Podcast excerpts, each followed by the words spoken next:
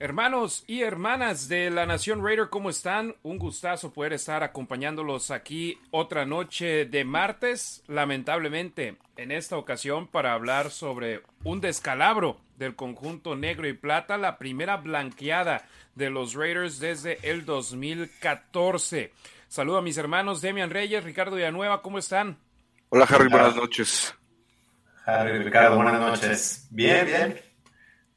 Aquí listos para, para hablar de la derrota del domingo. Sí, es una, una, una derrota bastante, bastante dolorosa, ¿no? Humillante y este, bueno, hay mucho que hablar. Entonces, vámonos, Harry. De eso no queda duda alguna. Gracias a todos los que ya se empiezan a conectar a nuestra transmisión en vivo. Gracias a todos los que nos están escuchando de manera diferida, ya bien, ya sea viendo nuestro video en YouTube, en Facebook, en Twitch o que nos estén escuchando en Spotify, en Apple Podcasts y demás plataformas digitales donde se puede escuchar nuestro programa como si fuese un podcast. Entonces esto no es un podcast, es un programa que hacemos en vivo, pero les compartimos el audio porque nos lo estuvieron solicitando así de gran manera. Gracias a Just Win Baby 77 que nos dejó una donación eh, el fin de semana. De hecho, creo que estaba el partido en vivo. Ahí ve, ven la notificación. Y ya cambiamos. Ya no es Marshawn Lynch, ahora es Max Crosby, el que ustedes ven ahí en su pantalla. Y aquí tengo el nombre. Juan Morales nos dejó la donación de 5 dólares el día domingo. Entonces, no nos dejó comentario, pero si nos dejan una donación como eh, Juan Morales, ustedes pueden dejar el comentario que quieran y estaremos dándole lectura de principio a fin. No importa lo que digan, eso sí, siempre y cuando no tenga groserías, le podemos dar lectura. Si están molestos y quieren decir algo y quieren desahogarse y quieren que lo leamos aquí, déjenos el comentario siempre y cuando no haya grosería y le daremos lectura. Si no nos pueden dejar una donación, simplemente dejen su nombre y de dónde nos están sintonizando y les mandaremos un saludo cuando empecemos esa porción del programa. LaNacionRaider.com ahí es donde tienen que visitar para dejarnos una donación. Y también youtube.com diagonal la nación raider. Ya el conteo final para nuestros primeros mil suscriptores está más que vivo. Y si llegamos a los mil suscriptores nos pueden dejar super chats directamente en youtube sin tener que visitar la nación entonces si no se han suscrito a nuestro canal de youtube ¿Qué demonios están esperando? YouTube.com diagonal La Nación Raider. Suscríbanse. El último conteo previo al inicio del programa fueron 957 suscriptores. Entonces, no somos ni el primero ni el último canal de YouTube en el cual se hable de los Raiders, pero somos el que más agradecidos estamos con su apoyo, hermanos y hermanas de la Raider Nation. Y hablando de agradecimientos, Gracias a mi hermana Gaby, a mi cuñado Mario, a mis sobrinos eh, Alex, Amy y Leo, que como ven no estoy yo en mi casa, estoy en el hogar de ellos visitando a la familia, así que gracias por prestarme su hogar, primero para dormir aquí, para visitar a, la familia, pero también para poder realizar el programa. Ahora sí, muchachos, eh, vamos a comenzar hablando del partido. Lo único bueno de los Raiders, la primera, o bueno, los Raiders empezaron con el balón en ofensiva, tres y fuera. Y respondieron también con un 3 y fuera defensivo. Y yo decía, ok, la defensa se puso las pilas, salió del campo sin recibir daños, sin permitir que moviesen las cadenas los Santos de Nueva Orleans. Y yo decía, puede que salga algo bueno de aquí. Lamentablemente ese no fue el caso, Demian.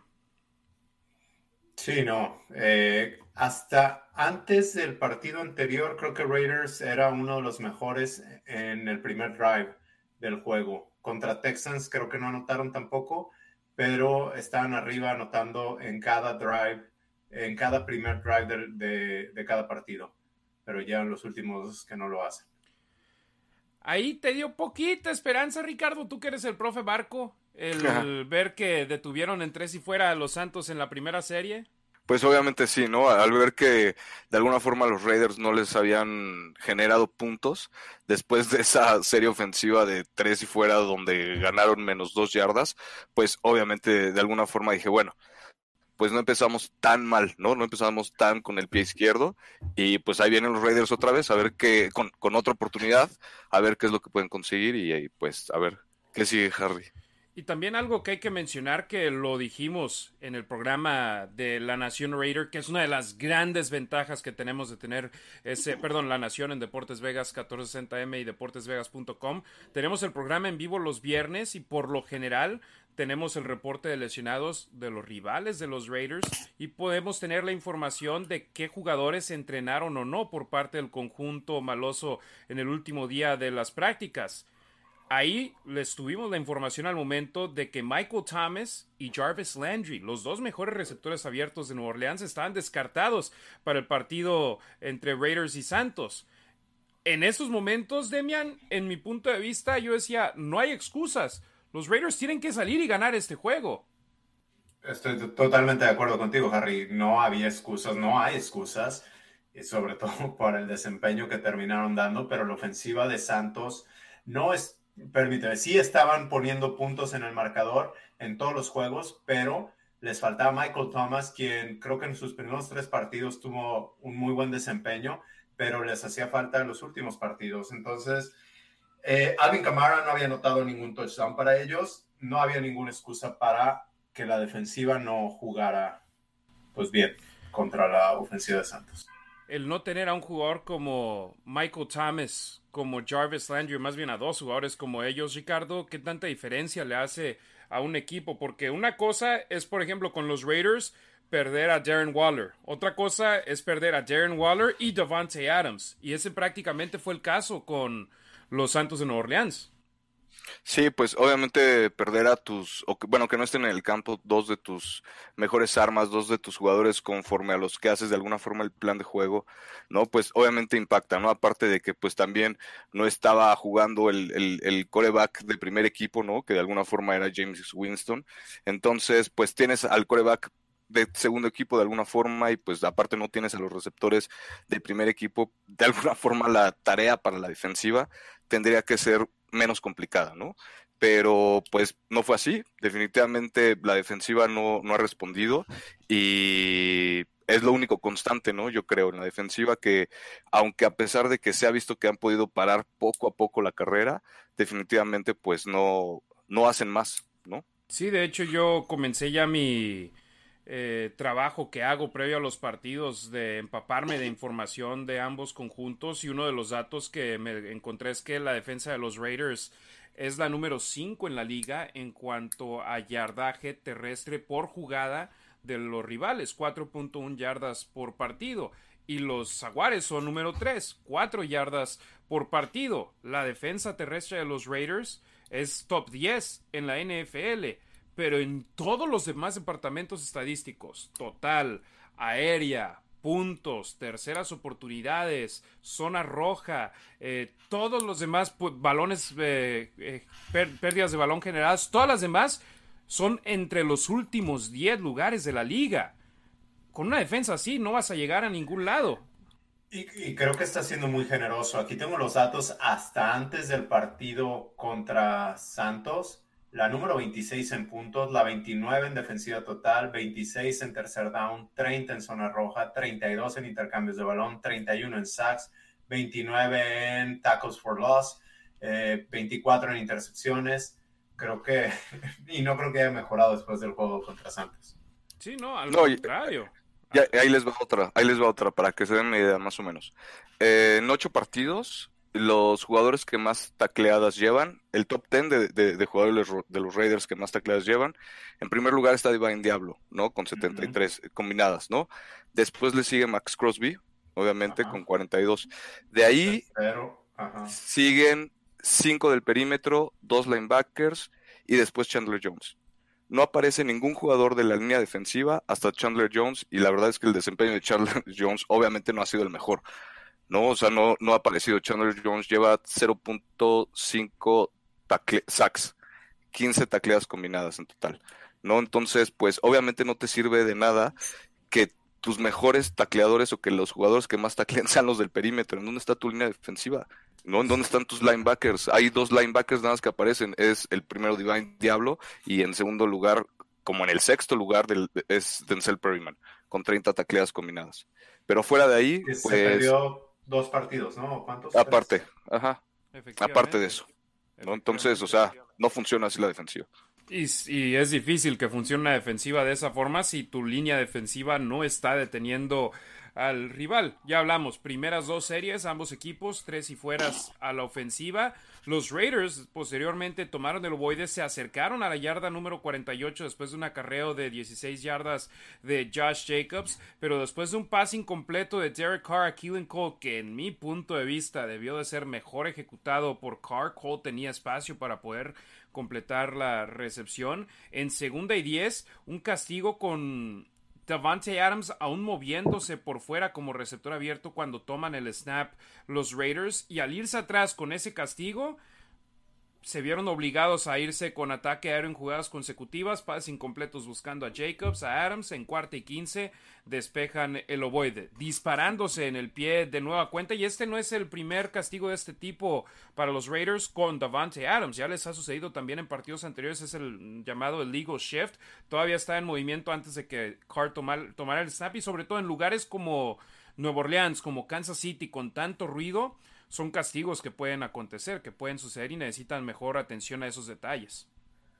Es complicado. Yo creo que el pase de Carr a Killen Cole eh, pudo haber sido mejor. Lo tenía uno a uno. Creo que también Killen Cole pudo haber hecho un mayor esfuerzo y también lo estaban jalando. Se estaban jalando, entonces eso también quizás le detuvo la velocidad para poder llegar al pase. Y tiene razón, esos castigos son los que lo están matando. Creo que según vi, seis de las terceras oportunidades fueron para más de 10 yardas, creo. Sí, muchas fueron terceras y largas. Es imposible ganar un partido, convertir en tercera oportunidad de esa manera. Tú solo te complicas la vida en ese tipo de, casos. Y bueno. Y aún así, bueno, sí, y tuvieron el 5, eh, convirtieron 5 de 14 terceras oportunidades. Sí, en terceras oportunidades pésimos y también es el cuarto partido en sus últimos cinco juegos donde permiten que los rivales muevan el ovoide más del 50% de las ocasiones en las que están en terceras oportunidades sobre el emparrillado. Los Santos de Nueva Orleans, ¿cómo responden? Una buena patada de despeje de AJ Cole los deja dentro de la yarda número 20, en la yarda 16, pero después de ello lograron avanzar 84 yardas para meterse a las diagonales en el primer touchdown del partido de Alvin Kamara y eso se convirtió ya en constante para el conjunto de los Santos en cuatro series ofensivas perdón, cinco series ofensivas consecutivas tuvieron oportunidades de conseguir puntos, en cuatro lo hicieron, en la otra fallaron un gol de campo que pudo haber hecho el marcador más escandaloso al medio tiempo, pero desde ahí Ricardo ya yo decía, esta es la defensa que lamentablemente creo que construyó el equipo y que no va a poder detener a rivales. Y esa fue la pregunta del día en nuestro programa de la Nación Raider. ¿Creían que la defensa, la defensa iba a poder acercarse a lo que quería el entrenador, el coordinador defensivo Patrick Graham con ese esquema tan complejo que quiere implementar? Y lamentablemente la respuesta parece ser que no. Sí, así es. Y aparte a eso le sumas, obviamente que en este caso la ofensiva no siempre te va a sacar de la chamba y la ofensiva no se le veía ni pies ni cabeza. No, esa tercera y uno que la reversible con Davante Adams en vez de correr con pues uno de los mejores corredores de la liga, ¿no? Darle ese voto de confianza a la línea que pues era una yarda la que tenían que ganar, ¿no? Y mandan una reversible la verdad es que no, no me pareció. Y luego también esa jugada de truco en la cuarta que, se la juegan.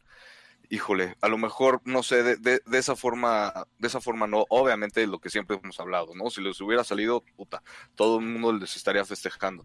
Pero creo que en ese momento no, porque no les estaba saliendo nada. ¿no? Entonces, anímicamente, no sé, creo que también el tipo de, selección de jugadas no fue el mejor y pues aparte la inconsistencia de la defensiva, que es, ha sido constante, pues no ayuda para nada. Y Demian, seguimos simplemente para continuar con el punto de Ricardo de la patada. La siguiente serie ofensiva de los Raiders, en la primera jugada movieron las cadenas con un pase a Foster Morrow, que tuvo su juego más productivo de la temporada. Y en tercera y una, en lugar de irse por tierra, por el centro, a poner tu voluntad contra la de los Santos en la línea de golpeo y buscar mover el balón una mísera yarda, de nueva cuenta intentan ese jet sweep, esa jugada donde el receptor abierto sale con el ovoide que les funcionó una vez en tres que intentaron el juego anterior con DJ Turner. Ahora lo intentaron con Devante Adams, lo detuvieron en la línea de golpeo. En cuarta y una, estaban en la yarda número 45 de Las Vegas. Perdón, perdí una yarda, Devante. Cuarta y dos.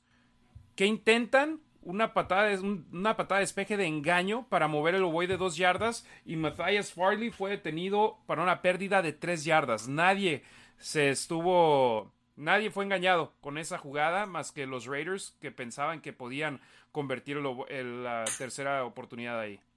La cuarta oportunidad, perdón. Y el castigo aparte. Cierto. Creo que es un reflejo del coach de McDaniels. Creo que se desespera creo que no sabe ir abajo en el marcador. Curiosamente, en sus, en sus conferencias de prensa habla que no tiene, bueno, ahorita creo que ya tiene algo de urgencia, no tenía tanta urgencia porque faltaba mucho y esperaba que el equipo fuera jugando mejor al final. En los partidos creo que se, se desespera muy pronto.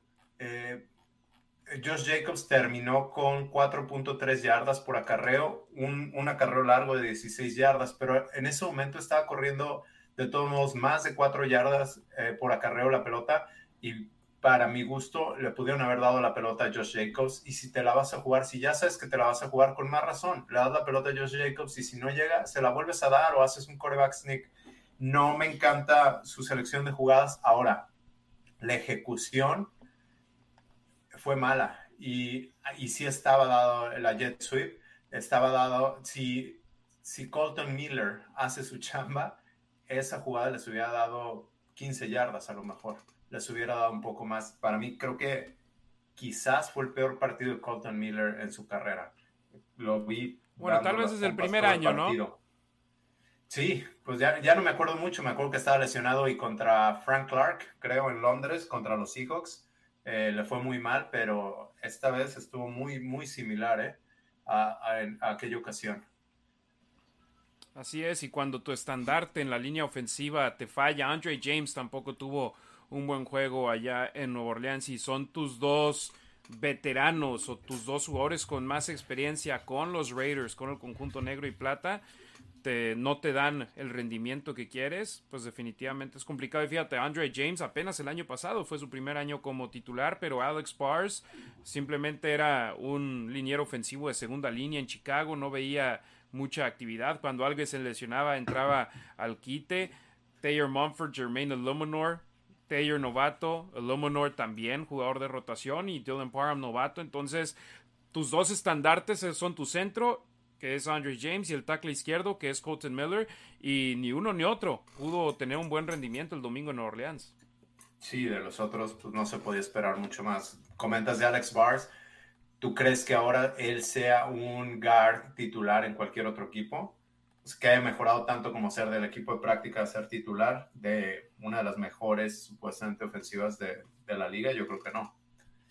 Para nada, y esa es otra situación donde hoy con el, la fecha límite de intercambio de jugadores, eh, ahí se nota qué equipo tiene talento y qué equipo no.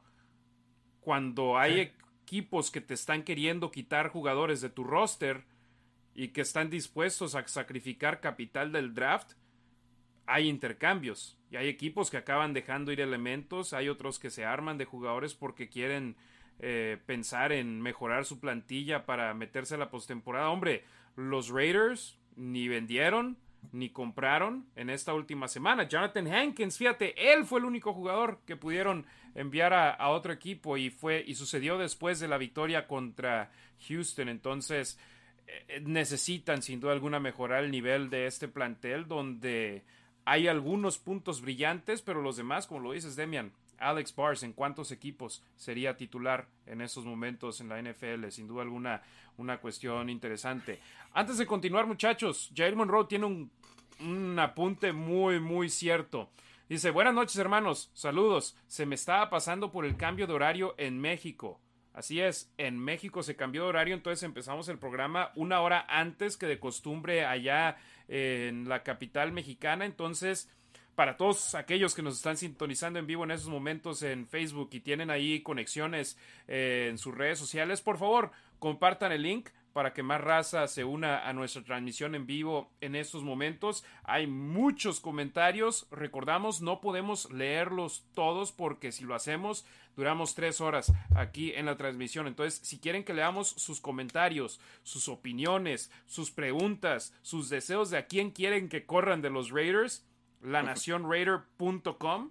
Visiten esa página de internet déjenos una donación, no importa lo chico o lo grande que sea, si nos dejan una donación, leemos su comentario completo, por supuesto atribuido a sus personas aquí en La Nación Raider. Este es nuestro episodio número 62 ya de La Nación Raider, entonces visiten lanacionraider.com, compartan el stream en sus grupos de Facebook, ya también compartimos el link en Twitter, entonces si le pueden dar retweets ahí también, se los agradeceríamos de gran manera. Pierden el balón en downs los Raiders en la yarda número 45, como bien lo apuntó Ricardo Villanueva. Hubo un castigo por un bloqueo debajo de la rodilla de Brandon Bolden y eso le regaló 15 yardas más a Nueva Orleans, avanzando el ovoide hasta la yarda número 27. Yo lo dije en la transmisión, Demian, eran puntos gratis para Nueva Orleans en esa circunstancia y en cuarta y una parecía que se le iban a jugar, pidieron un tiempo fuera y enviaron al campo a sus equipos especiales en la zona roja, de donde Will Lutz conectó un gol de campo, pero simplemente puntos gratis en, ese, en esa situación. Harry, pero también espérame. nosotros vimos el juego, ¿no? Y no se le veía ni pies ni cabeza a Raiders pero apenas iban abajo 7-0 y estaban moviendo no excelentemente bien la pelota por, por tierra, pero en el drive, en el segundo drive tuvieron ocho jugadas, en el de downs, ahí estaban ya cerca de medio campo, continúa moviendo la pelota, le das la pelota a te la juegas, no sé cuál era la urgencia, apenas va 7-0 y le das la pelota a New Orleans en la yarda 27 muy mal. Ahí estás entregando el partido prácticamente. Y como lo decía Demian, esta fueron, estas fueron el jet sweep de Devante Adams, el acarreo, fue la primera jugada del segundo cuarto. La patada, el engaño en la patada de despeje fue la segunda jugada del segundo cuarto. Es muy temprano en el partido, vas perdiendo por siete puntos. Pero qué necesidad tenían los Raiders de tener esa jugada tan temprano. Aparte, aparte el tipo de jugada, ¿no? O sea, esas jugadas de trucos se, se practican obviamente toda la semana, son a lo mejor las que más se practican y no puede ser que cometas ese tipo de castigo cuando claramente deberías de tener asignadas tus llaves. ¿no? A tus jugadores clave en, e, en ese tipo de jugadas, ¿no? Porque sabes que se corrió de, alguna forma del lado del que no estaban los gemelos, del, del, lado contrario. Entonces era de alguna forma más fácil para la línea ofensiva y para el fullback, creo que estaba ahí, que fue Bolden, ¿no? Al que le marcaron el castigo, identificar contra quién iban. O sea, ellos saben específicamente contra quién va, eh, a quién tenían que bloquear. No es como que la defensiva les presentara un esquema diferente porque fuera tercera y larga o lo que fuera, ¿no? O sea, a fin de cuentas era una patada de despeje, era un engaño de patada de despeje que ellos deberían de saber cómo, cómo se acomodan y contra quién tendrían que ir, ¿no? Y que aparte, o sea, te la juegas, no la conviertes, y aparte conviertes un castigo que te rebota otras 15 yardas, pues este, es dispararse tres veces en el pie. Ojo, yo quiero disculpar a Bolden, que seguramente nos está escuchando. El castigo no era de él. El castigo fue de Foster Moore, fue chop block. Y si no puedes pegar arriba y abajo, pero Bolden fue el que pegó primero, pegó abajo, y luego llegó Morrow y le pegó arriba. Y ahí se hace el chop block y son las 15 yardas. Una disculpa, yo ahí me estaba guiando en ESPN que lo tienen como Brandon Bolden, al jugador al que le asignaron el castigo. Sí, sí, sí, sí a, él se, a él se lo marcan, pero él porque por lo general en el chop block, por lo general es el engage, es el que está arriba y luego llega uno, uno abajo y lo puede tronar. Esta vez fue al revés, fue Borden pegó abajo primero y luego llegó Morrow y pegó arriba. Sí, normalmente se lo marcan al que se va abajo. al que está pegando abajo. Ajá. Oye, saludos. Aquí nos acaba de llegar la primera donación en vivo del programa de hoy. Eh, Germán 89 estaba muy emocionado por la temporada, pero algo en mí se rompió el pasado domingo. Seguiré apoyando como siempre, pero a ver, espero sin esperar mucho. Entonces, eso es lo que nos dice en esos momentos Germán 89, Luis Germán Piña Castro es el que nos dejó el comentario aquí, así que muchísimas gracias por ello, que nos dejó ese esa donación de 5 dólares y si usted quiere que leamos su comentario, háganle así como nuestro amigo Germán89, que aquí, una disculpa si no quería que dijéramos su nombre, pero Luis Germán Piña Castro, si nos llega eh, por medio del PayPal el nombre, gracias por su donación y sí, va a haber mucha gente que después de esa derrota, yo lo decía en derrotas anteriores, en las derrotas donde se peleó hasta el final, donde tenían al, balón al final del partido y donde nos rompían el corazón porque sabíamos que el equipo estaba cerca de poder quedarse con la victoria. Yo prefiero, ¿qué, prefiero que ganen los Raiders? A como de lugar. Pero si no ganan y pierden los juegos, yo prefiero que lo hagan así, siendo competitivos, con la cara en alto donde vemos a Davante Adams lanzando el, el, casco al piso en frustración, empujando a un camarógrafo al piso de enojo. Prefiero eso a ver simplemente a Davante Adams en la banca así con cara de... Ya mero nos vamos. O sea, y, y, es a lo que vamos, que preferimos victorias, pero cuando se pierde, que pierdan con honor, que pierdan dando pelea en el campo, no como lo que fue el domingo, que sin duda alguna fue pues, vergonzoso.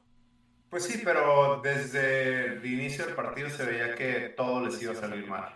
Era como hace unos años en Atlanta, un año anterior en, Minnesota, no traen nada. Y, y, aquí es donde yo digo y acepto mi responsabilidad. Yo creí que con este staff de cocheo, por como iba viendo las cosas, que estos partidos ya se habían acabado. Que ya no me iba a volver a tocar ver uno de estos partidos donde llegan sin alma. Y lo dije aquí varias veces creí que ya por lo menos iban a ser competitivos y no fue así. Sí, oye, aquí leo el comentario completo porque no me salían las dos barras, ya me salieron ahora sí. Estaba muy emocionado por la temporada, pero algo en mí se rompió el pasado domingo. Seguiré apoyando como siempre, pero sin esperar mucho. Es como la frase de la película de Spider-Man, la nueva, ¿no? Sí la han visto, ¿verdad? No. Échale. ¿No tienen bronca que la diga? No. Se me va a olvidar seguro, entonces no te preocupes, Harry. Sí, e, es, eh, en inglés es expect disappointment and you will never be disappointed. Espera ser decepcionado y nunca vas a ser decepcionado. Y lamentablemente con los Raiders por grandes partes de las últimas dos décadas, ese ha sido el caso. Cada vez que yo iba a Oakland, escogía el partido que en mi punto de vista decía, este es el que mejor posibilidad tengo de ver ganar al equipo. Y si perdían, decía, ni modo, pero me la pasé chido. me la pasé bien en el tailgate, me la pasé bien en el estadio. Lamentablemente no ganaron, pero pues de esto se trata la Raider Nation, de pasarla chido. Si ganan, es la cereza en el pastel. Pero es la experiencia alrededor del partido lo que vale más la pena o lo que valía más la pena y es lo que espero que en unos años digamos con, es el, la conjunción perfecta de todo, ¿no? Así es. Y, Ahora, Ah, no, yo, es que el otro día también me preguntabas eso, ¿qué prefería?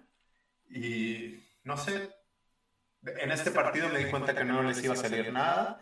Al final del tercer cuarto dejé de ver el partido y me salí a jugar con mis chavos y disfruté el día. Y ya no estaba, no, no me rompió el corazón. Sí me decepcionó, eh, me dolió. Los duele que no, que no hagan nada, que no se les veía corazón. Pero pues, al final de cuentas ya no perdí más mi tiempo. Sí, y es, es, muy difícil, ¿no? Es, es muy triste de alguna forma darse cuenta de esa parte, ¿no? El de estar esperanzados de alguna forma y, y, ese cheque en la realidad de que pues si no funciona la ofensiva, ¿no? Si la ofensiva no mantiene el partido competitivo, pues la verdad es que no puedes contar con la defensiva. No, si la ofensiva no genera puntos, de todos modos te los van a generar la defensiva y ahí es en donde viene el problema, ¿no? Y si de alguna forma la ofensiva no empieza bien, pues obviamente eh, lo que mal empieza mal termina. ¿no? Y aparte, eh, vuelvo, o sea, yo insisto con esta jugada de engaño en, en, la patada de despeje. Son jugadas tan clave y son jugadas que se practican tanto donde no, donde el margen de error a lo mejor es mínimo en esa situación de alguna forma de, juego, ¿no? Porque no era eh, la última jugada del partido, no era como que la última jugada del cuarto, no sé, o sea, de alguna forma no se esperaba nadie obviamente nadie nos esperábamos que se la fueran a jugar, no que fuera una jugada de truco. Y de todos modos, esas jugadas de truco, lo que decía, o sea, tienes que cuidar bien tus, asignaciones y, porque no se repiten, ¿no? O sea, es una jugada que obviamente nada más se hace una vez en el partido y pues como todas de alguna forma, pero esas particularmente las prácticas más y tienes que ser tienes que ejecutarlas muchísimo mejor, ¿no? Y vuelvo a lo mismo, no la ejecutas bien y aparte te castigan, pues no te ayudas para nada, ¿no? Entonces entiendo obviamente la frustración de, de, de que algo se haya roto, eh, y más con, con, este ritmo que traían de 30 puntos por partido y una de las mejores ofensas, y eso que Davante Adams no sea de, como que eh, expuesto tanto o demostrado tanto, ¿no? Y eso que Waller tampoco ha jugado tanto, ¿no? Entonces esperemos ahora que estén de regreso y, y pues la verdad es que ni siquiera han jugado tanto juntos. ¿no? Ni Renfro, ni Waller, ni Adams. Entonces, este, es complicado así, lo entiendo, pero pues es mejor ahorita que están jugando los Raiders a que en lo personal, en abril o en marzo que estemos extrañando, que a ver cuándo empieza la temporada y bla, bla, bla, ¿no? Entonces, pues entiendo la frustración, pero pues qué bueno que, que, sean competitivos, ¿no? Lo que dice Harry, de alguna forma que pues, se la rajen, ¿no? Se la rajen en el campo, que se vea que quieren ganar y, y pues nada más. Ricardo, el Game Pass falló en México, ¿verdad? Ah, sí, también por segundo fin de semana consecutivo. Saludos a la banda de Game Pass. Un saludo muy particular desde acá. Sí, porque Alexa Lima, que es amiga del programa Familia para nosotros, que siempre nos apoya, siempre está con nosotros, gente como ella, como Jair Monroe, como Rubén Montenegro. Agradecemos el apoyo de todos, pero los que han estado desde el primer día, sinceramente, son gente que Ricardo cuando los conoció en México, que nunca los había conocido en persona pero que cuando dicen el nombre de inmediato se prende el foco y dices, me acuerdo de ti, estás todos los viernes. Alexa, de hecho, dice, en cierta parte, qué bueno que Game Pass falló y no vi el desastre sí, sí, sí, sí, o sea, salvo de eso, yo también de alguna forma como, como Demian me tuve que, que desconectar tanto del partido de los Raiders porque estaba preparando el, un partido que me tocó por ahí comentar y, pero, o sea, se veía desde un principio eso, ¿no? Que, que iba a ser un partido bastante complicado y que de alguna forma pues ahí estaban los Raiders a los que estábamos acostumbrados a lo mejor estos últimos años, ¿no? Oye, por cierto, tiempo fuera. Ahí lo, mencionaste un poco, no lo había visto en tus redes sociales hasta que compartiste ahí unas imágenes que estabas transmitiendo para el Octava Sports, era el programa del, domingo, San Francisco contra Rams. Es correcto, sí, me invitaron ahí por parte de Máximo Avance a Grupo Radio Centro y en, en la Octava Sports eh, justo eso, ¿no? Para el partido de los Rams contra San Francisco, muy buen partido. Y, híjole, frustrante, ¿no? Estar ahí comentando de alguna forma. Pues lo bien que le iba a San Francisco, lo bien que se vio Christian McCaffrey, la verdad es que pues no está padre, pero pues ni modo, ¿no? Así es esto y hay que quitarse tantito hay que ser profesional. Yo sé que lo mencionaste de manera humilde, pero de nuestra parte, Ricardo, muchas felicidades, hermano. Esperemos cada fin de semana te hablen porque haces un trabajo excelente y aquí con nosotros como colaborador de La Nación Raider, como colaborador de Máximo Avance, nos encanta verte crecer y hacer grandes cosas hablando de fútbol americano, pero de la vida en general. Muchas felicidades, mi Rick. Felicidades, brother. Gracias, carnalitos.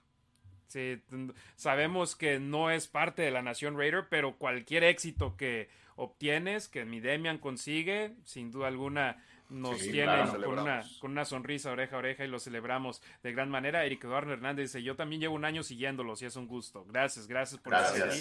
Sam Barrios, yo, lo yo no los conozco en persona, pero acá estamos desde el año pasado. Sí, hay mucha banda que que dice que ha estado aquí desde el primer día y créanos, leemos los comentarios, vemos los nombres y nos acordamos de ustedes. Entonces, vamos a regresar al partido. Van perdiendo 10 a 0 los Raiders. Después de regalar ese gol de campo, recuperan el ovoide, arrancan desde la yarda número 22, ya les tomaron la medida los pateadores de los rivales a los Raiders. Dicen, pateala dentro de la 10, dentro de la 5 y los vamos a detener antes de la 25. No tienen buenos esquemas para bloquear en las patadas de salida y ya sea DJ Turner o Amir, Abdullah el que regrese la patada de salida, no va a poder conseguir eh, huecos para poder avanzar y los detienen atrás de la 25. Es lo que sucedió aquí. Eh, y avanzaron en primera y 10, una carrera de una yarda de Josh Jacobs. Segunda y 9, pase de 7 yardas a Foster Morrow. Y en tercera. y dos, ¿qué hacen los Raiders? Correr el balón con Josh Jacobs, que está promediando más de cuatro yardas por acarreo esta temporada. No. No. Se van por aire. Y Derek Carr lanza un pase a un Hunter Renfro que estaba cubierto más que una abuelita en casa cuando está a 2 grados centígrados y es interceptado Derek Carr por primera vez desde la semana 3, también primera pérdida de balón de los Raiders desde la derrota de la semana número 3 en Tennessee y otra vez le regalan el ovoide a Tennessee en territorio enemigo. A los Saints. Perdona, sí, a los eh, Saints. Sí, era eh, Adams hizo una ruta hacia adentro y luego hacia afuera y no consiguió nada de separación y después busca Derek Carr a Hunter Renfro, que yo creo que nunca vio el linebacker, quien sí desvió la pelota el linebacker, ¿no? Ujú. Sí, y ya de ahí rebota y le cae al Honey Badger Tyron Matthew. Eh, nada, muy mala decisión de Carr. Mala decisión, mal pase. Creo que nunca vio al linebacker. Y creo también que no fue intercepción. Mala jugada en general desde que la eligieron, ¿no, Ricardo? Sí, eh, tercera y dos, no dentro de tu yarda 30, de alguna forma eso, dale, eh, insisto, dale ese voto de confianza a la línea ofensiva, ¿no? Que, que no, no te han hecho nada, no han producido nada, ¿no? Entonces, en el partido me refiero, ¿no? Entonces, dales ese voto de confianza, son dos yardas de alguna forma, tienes que ir ganando poco a poco, tienes que irte jugada por jugada. ¿No? Y pues y comparto con Demian, ¿no? Siento que fue mala decisión de ahí del coreback, siento que forzó mucho la jugada. A lo mejor, no, sinceramente no he revisado bien la jugada. Eh, que para con respecto a, a saber qué es lo que pasó en la línea ofensiva, pero pues sí, lo que vi es que al menos estaba rodeando tres jugadores de los Santos, ¿no? A, Hunter Renfro, entonces, pues no, o sea, definitivamente no, no puedes forzar así la bola y tienes que buscar más alternativas, ¿no? De alguna forma tienes que contar con esa parte de los ajustes pre-snap, ver contra quién van a ser los, los, los- las coberturas de tus receptores, etcétera, y pues definitivamente creo que también ahí le falló a Carr. Entonces, pues no, no, no, no puedes arriesgar así la bola en tu yarda 30. En la serie anterior, tercera y una en la 46 de Las Vegas, cuarta y dos en la 45 de Las Vegas, tercera y dos en la 30 de Las Vegas y en, y en esas tres jugadas lanzaste una jugada al campo y en ninguna de esas ocasiones le diste el ovoide a Josh Jacobs. Entiendo que tenían la caja congestionada los Santos de Nueva Orleans, pero hay un momento donde dices, ok, ellos la tienen así, nosotros no nos importa. Vamos a mover el ovoide por medio de nuestro mejor jugador y nuestra línea ofensiva que se ha visto mejor cuando corremos que cuando pasamos. Sí, y o- no sé si no, digo, no recuerdo, no sé cuántas eh, jugadas de play action hubo ahí, pero pues igual, si tu línea no está aguantando, pues mételes una jugada de play action, ¿no? Engáñalos, eh, aprovecha que tienes la caja, y en la caja todo mundo, ¿no? Y ahí está, tienes a Foster Moreau de alguna forma, te ha respondido bien, ¿no? Ahí está Waller, dale, eh, perdón, este Renfro, dale esas trayectorias cortas, o Davante Adams una pantallita o lo que sea, o sea, nada de eso, nada de eso. Y Demian arranca en una serie ofensiva más en territorio de los Raiders, los Santos de Nueva Orleans, que van 11 minutos en el segundo cuarto, mucho tiempo restante en la primera mitad y en un abrir y cerrar de ojos, en menos de cuatro minutos los Santos ya habían encontrado la zona de anotación en una serie ofensiva donde en ninguna ocasión tuvieron una tercera oportunidad en el emparrillado. Todas sus jugadas fueron ya sea en primera o en segunda oportunidad sobre el emparrillado. La defensa ahí no pudo parar. Ahora, la defensa no está siendo ayudada por la ofensiva. Mucho criticamos a la defensa y ahorita también le vamos a pegar a la ofensiva que no pudo mover la pelota, pero si la ofensiva está controlando el reloj, le está dando descanso a la defensiva, los pone, pone a la ofensiva del otro equipo, del equipo contrario, en situaciones difíciles, que fue lo que hizo Saints contra Raiders, que hizo que McDaniel se desesperara y en jugadas de corto yardaje hiciera jugadas de truco, etcétera, etcétera. Entonces, ahí la ofensiva pudo haber apoyado un poco más, pero no les iba a salir nada. Todos jugaron muy mal. Sí, del jugador 1 al 53, obvio, no todos jugaron en el partido y no todos tuvieron jugadas malas, pero es un deporte en equipo y si los que están en el campo juegan mal, va la culpa para todo el equipo, pero desde jugadores en el emparrillado, staff de cocheo, todos, todos fallaron a la Nación Raider y hubo una disculpa ahí por parte del head coach Josh McDaniels que me pareció adecuada, ¿eh? Que mucha gente cree que nada más es hablar por hablar, no. Ha habido coaches anteriores que no se toman ni siquiera el tiempo de decir eso para, para la afición de los Raiders. A mí lo que más me frustra... ¿Quieres decir algo, Demian? No, a mí también me pareció adecuada. La que no me pareció adecuada fue la del día siguiente. Que dijo algo así como que pues, no fuimos el único equipo que perdió. Pues no, todos los equipos pierden, dice. Y así como que, pero no todos pierden igual. Sí, exactamente. Y no, cuando tienes la, tercer, la tercer mejor o el tercer mejor equipo ofensivo, eh, tienes la mejor ofensiva en los últimos tres partidos y estás jugando contra un equipo que ha recibido 29 puntos en promedio por partido, no te puedes ir en blanco. Y, y, ojo, eh, yo no pongo tanto peso en irse en cero como mucha gente, porque algunos decían, para no irse en blanco debieron de haber tirado el gol de campo al final del partido. es una mentalidad mediocre ahí. Es lo mismo para mí. Sí, ¿para qué arriesgas a que tu pateador te lo lastimen y lo pierdes durante la temporada o algo así? O sea, no, no, no tenía sentido. No, yo ni eso. Yo lo veo más por el lado de esa es una mentalidad mediocre donde, ok, para no ir blanqueados, que no quede en mí, en mí que fue una blanqueada, voy a simplemente intentar un gol de campo para no tener que no el estadística, sí. Exacto. realmente, y sí, a ese 24-0 pudo haber sido más eh, Santos quitó el pie del acelerador, pero por mucho en, los, en el último cuarto y quizás desde el tercer cuarto y medio. Sí, que ellos fueron los que dijeron, no queremos arriesgar a nuestros jugadores tanto sobre el emparrillado. Entonces se fueron abajo 17-0 y a mí lo que me frustró más de esa serie ofensiva, muchachos, es que los Santos tuvieron una salida en falso en primera y 10 desde la yarda número 11 de Las Vegas. Y yo decía, ok, perfecto, primera y 15, si los Raiders aquí detienen a los Santos de Nueva Orleans y los limitan a un gol de campo, no permitan que avancen 15 yardas en tres jugadas, entonces van a intentar un gol de campo y sigue siendo un juego de dos posesiones con más de 7 minutos en, el, en la primera mitad y pueden hacer algo. Y en primera y 15, en la siguiente jugada después de ese castigo, Alvin Kamara anota un touchdown por medio de una recepción de 16 yardas. Denzel Perryman lo tenían prácticamente como el hombre mano a mano con él. Fue hacia el lado, su lado derecho, Denzel Perryman, y después hace el corte a Alvin Kamara. Nunca lo puede alcanzar. Hay que tres, cuatro jugadores buscando taclear a Kamara. Ninguno ni siquiera lo pudo tocar.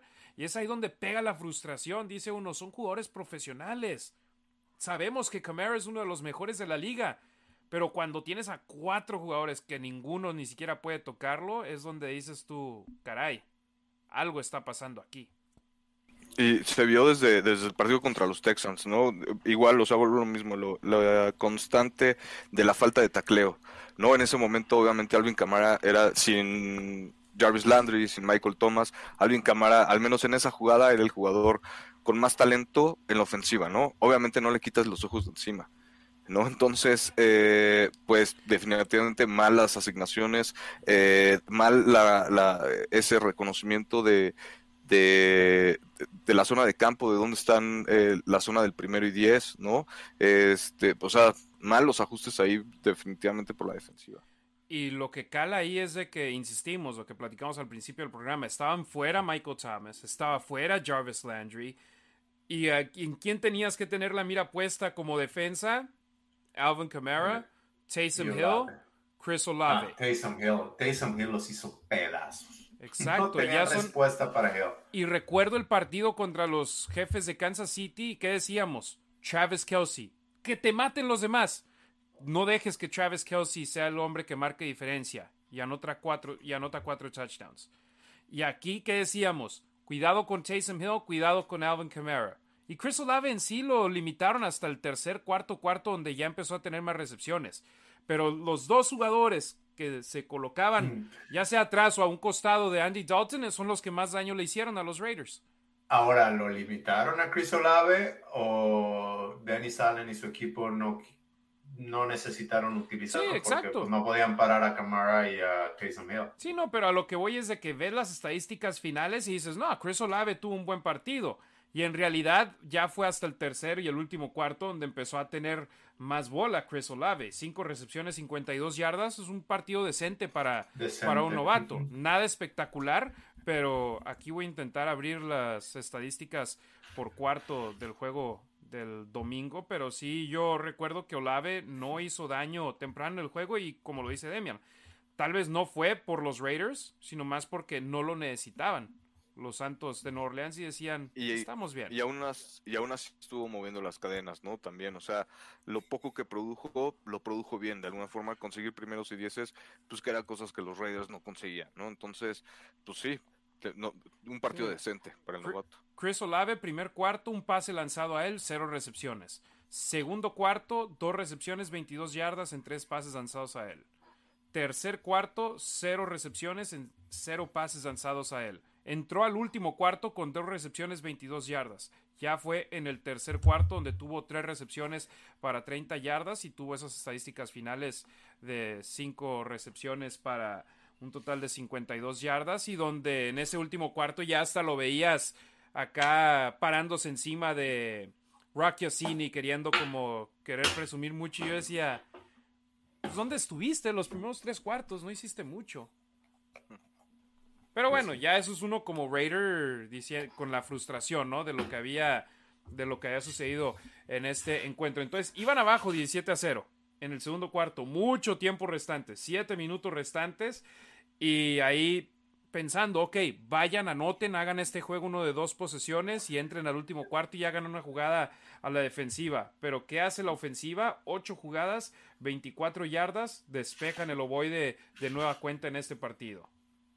Y yo ahí tuiteé que tenían que sacar puntos porque si no se podía poner muy feo porque Saints iba a recibir la pelota en la segunda mitad, la defensa de Raiders que no los estaba pudiendo parar. Entonces ahí 17 y, y puse, se pueden ir abajo al medio 24-0 y Raiders podía, podría recibir la pelota hasta la segunda, el tercer cuarto, la segunda mitad y ya ir abajo 31-0. Y casi es lo que sucedió, de no ser porque. Sí, les salió barato. fíjate, les, se salvaron los Raiders, no sé si recuerden, pero había sido un 3 y fuera defensivo de los Santos de Nueva Orleans. En tercera y 10 capturaron a Derek Carr, perdió 8 yardas, pero hay un holding defensivo de Paulson Adibo que le dio la primera oportunidad automática a los malosos que después en tercera y cuatro movieron las cadenas, se acercaron a la yarda número 49 de los Santos de Nueva Orleans y en tercera y seis, de nueva cuenta, pase incompleto. Eh, fue el pase a Devante Adams en esa jugada donde no hubo las suficientes tomas buenas en repetición para poder cambiar el revertir la jugada. revertir la jugada. Pero están en la yarda 49 de Las Vegas y ay, hay estadios como el Superdome de Nueva Orleans que a pesar de que recibe supertazones de manera continua. ¿Han estado ahí? No. Eh, todo está lejos del campo. O sea, donde tienen las cámaras y todos están un poquito más alejados. Es un estadio viejo. Pero es por eso que no había las suficientes tomas en lugares adecuados para poder conseguir lo necesario para decir, ok, ahí está la franja de césped separando el pie de Adams con lo de la delimitación del campo, entonces pase completo. Vimos todas las repeticiones que compartió Fox, no, CBS, que transmitió el partido y dijeron, ok, se queda la misma decisión en el campo, patada de despeje. ¿Ustedes creen que, sí fue ¿eh? completo? Yo creo que sí. Viendo la repetición, y, y, ha sucedido varias veces con Davante Adams esta temporada. ¿Ves la jugada en vivo? ¿Crees que no? Luego ve la repetición que baja un pie y arrastra el otro y parece poetría eh, poesía en movimiento y dices, caray, ¿cómo un jugador así puede hacer este tipo de jugadas? Bienvenido al negro y plata. Exacto. Yo creo que ni tengo que, responder, ¿no? Obviamente yo creía que fue pase completo. El profe Barco creyó que fue touchdown. Sí, de ahí dije, ya vámonos, vámonos ya a descansar. Y lamentablemente para los Raiders eso significó que tuvieron que despejar el ovoide de nueva cuenta. Una patada de 35 yardas de AJ Cole a la yarda número 16 de Nueva Orleans. Y por segundo juego consecutivo, holding en contra de los equipos especiales en una patada de despeje. Este se lo marcaron al centro Trent, Sig. Oye, espérame. Yo, Sig, yo, ¿Qué dije? No es, no es Sig, es Sig. Le pregunté personalmente Entonces sí, yo decía, se ve, se escucha raro, pero si es así, me dice, sí, sí es así. SIG. Sí, ok. Eh, de lo de Devante Adams, y das en el, en el punto clave, no había suficiente evidencia para cambiar la jugada, lo cual me parece correcto, fue lo marcado en el campo. Uno de los dos árbitros dijo que estaba fuera, el otro dijo que era completo. Entonces se quedaron con la de fuera. Y ok, es la regla. Ahora, cuando estaban en, en Kansas, ¿había suficiente evidencia para cambiarla? Yo creo que no era clara para cambiarla, pero bueno. ¿En Kansas o cuál fue? Sí, fue el partido contra los Chiefs para que hubiese sido también para meter a los Raiders en territorio de gol de campo y ganar el juego. Sí. Entonces, bueno, pues ya. La frustración, como dices, bienvenido al negro y plata. Ese castigo de los Raiders echó a los Saints en lugar de arrancar dentro de su 20 a la yarda número 26 y en los últimos tres minutos de esa primera mitad se metieron a la yarda número 20 de donde Will falló un gol de campo de 38 yardas y yo decía, ok, perfecto, nuestras oraciones fueron respondidas, vamos abajo por 17 puntos. Y lo decía yo en la transmisión, si a los Raiders ya les pudieron remontar una desventaja de 20 puntos al medio tiempo los Cardenales de Arizona y los jefes de Kansas City una desventaja de 17 en el segundo cuarto, ¿por qué no ellos hacerlo ante los Santos de Nueva Orleans? Y la respuesta es sencilla, la defensa. Los Cardenales de Arizona pudieron detener a los Raiders, los jefes de Kansas City pudieron detener a los Raiders y los Santos de Nueva Orleans, ¿cómo arrancan?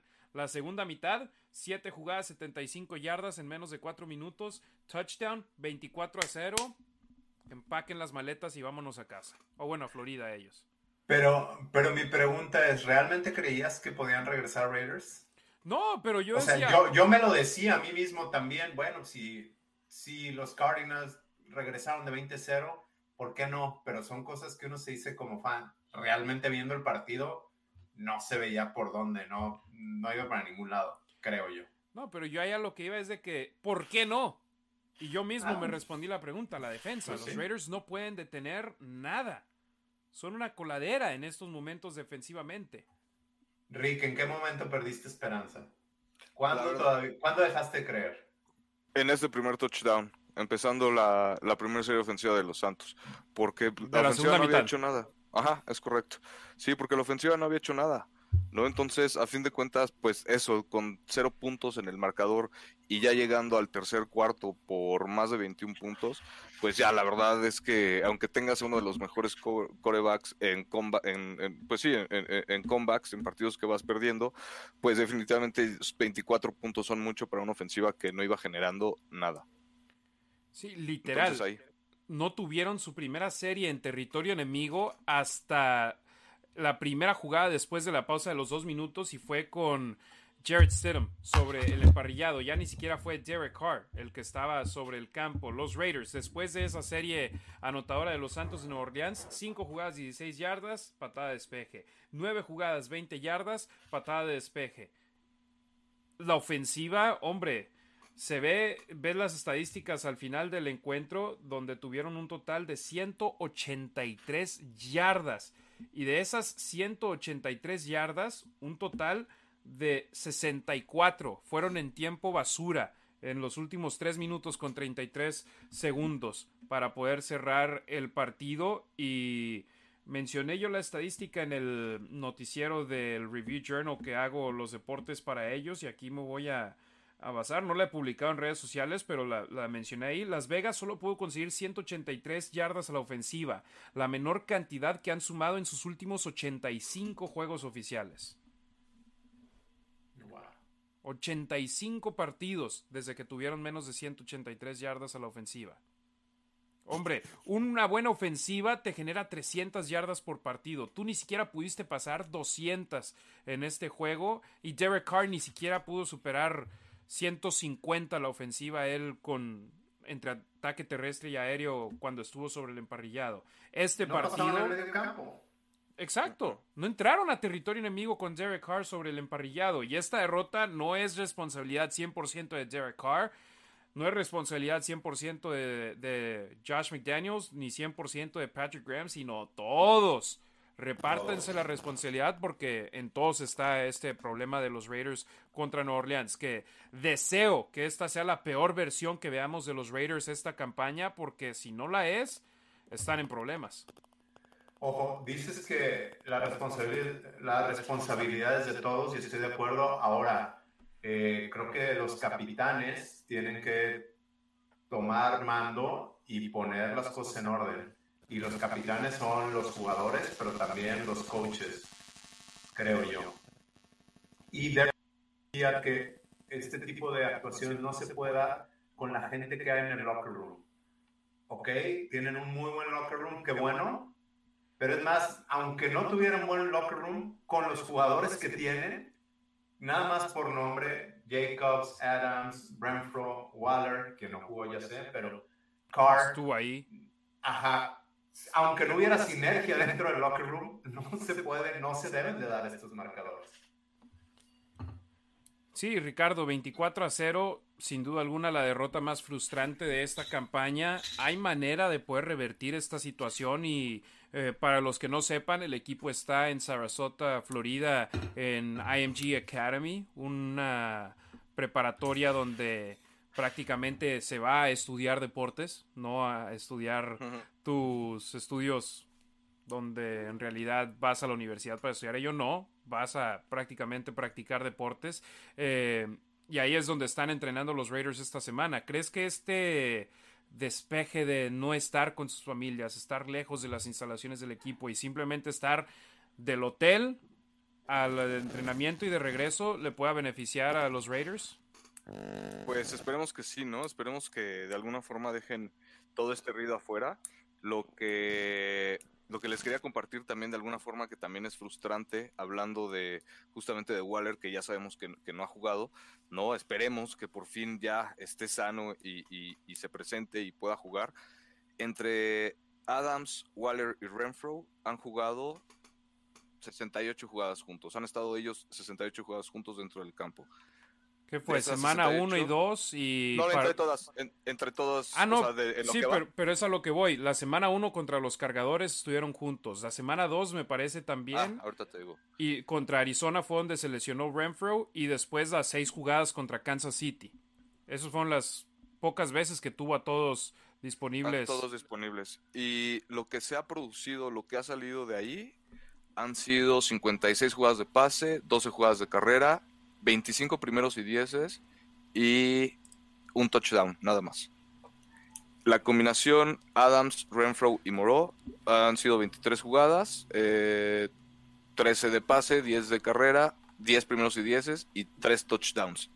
¿no? Entonces, igual, ¿en dónde está? Así como no está la línea defensiva, de alguna forma no se hace presente, Darren Waller tampoco se ha hecho presente, no se ha hecho, no se ha hecho presente esa amenaza, ese trío ¿no? Ese dragón de tres cabezas de alguna forma que, yo personalmente creía que no he visto, que no se ha visto en la liga, pues no ha aparecido, ¿no? Entonces, obviamente, pues necesitas puntos en el marcador y necesitas que al menos estos jugadores te produzcan. 24 a 0, marcador final. Ya esa derrota, esperemos tomen aprendizaje de ella y yo lo decía en la radio ayer en el programa Morning Tailgate de Raider Nation Radio, donde me tocó suplir a Heidi Fang y Vinny Van Señor que estaban en Nueva Orleans. Entonces dijeron, ¿a quién le hablamos? Al Harry, es el del bullpen. Nomás levantan la mano y ahí voy. Siete de la mañana, ahí estuvimos en la radio. Yo decía, espero vean ese video, que se enojen, que se frustren y que ese enojo y esa frustración la demuestren sobre el emparrillado con coraje, con el querer salir y cambiar esa situación y que se conviertan en victorias, porque mucha gente está diciendo, sí, no, que lo vean y luego que lo echen a la basura, que lo eliminen. Y yo no, enséñaselos una y otra y otra vez y que digan, carajo. Sí, vamos a cambiar esto. Esos no somos nosotros. Lo decía Foster Moreau, que les dio coraje haber puesto eso en video. Y después, ok, te dio coraje ponerlo en video, ahora velo para que te dé más coraje. Ahora sal al emparrillado y haz completamente lo opuesto para ganar un partido y poder llevar al equipo hacia donde se necesita ir. Foster.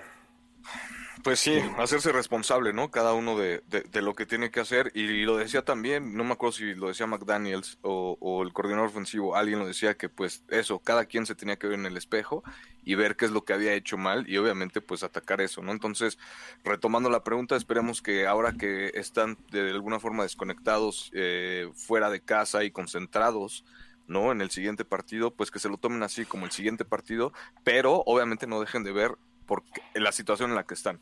¿No? Y por qué están en esa situación y que obviamente pues las cosas no van como deberían de ir.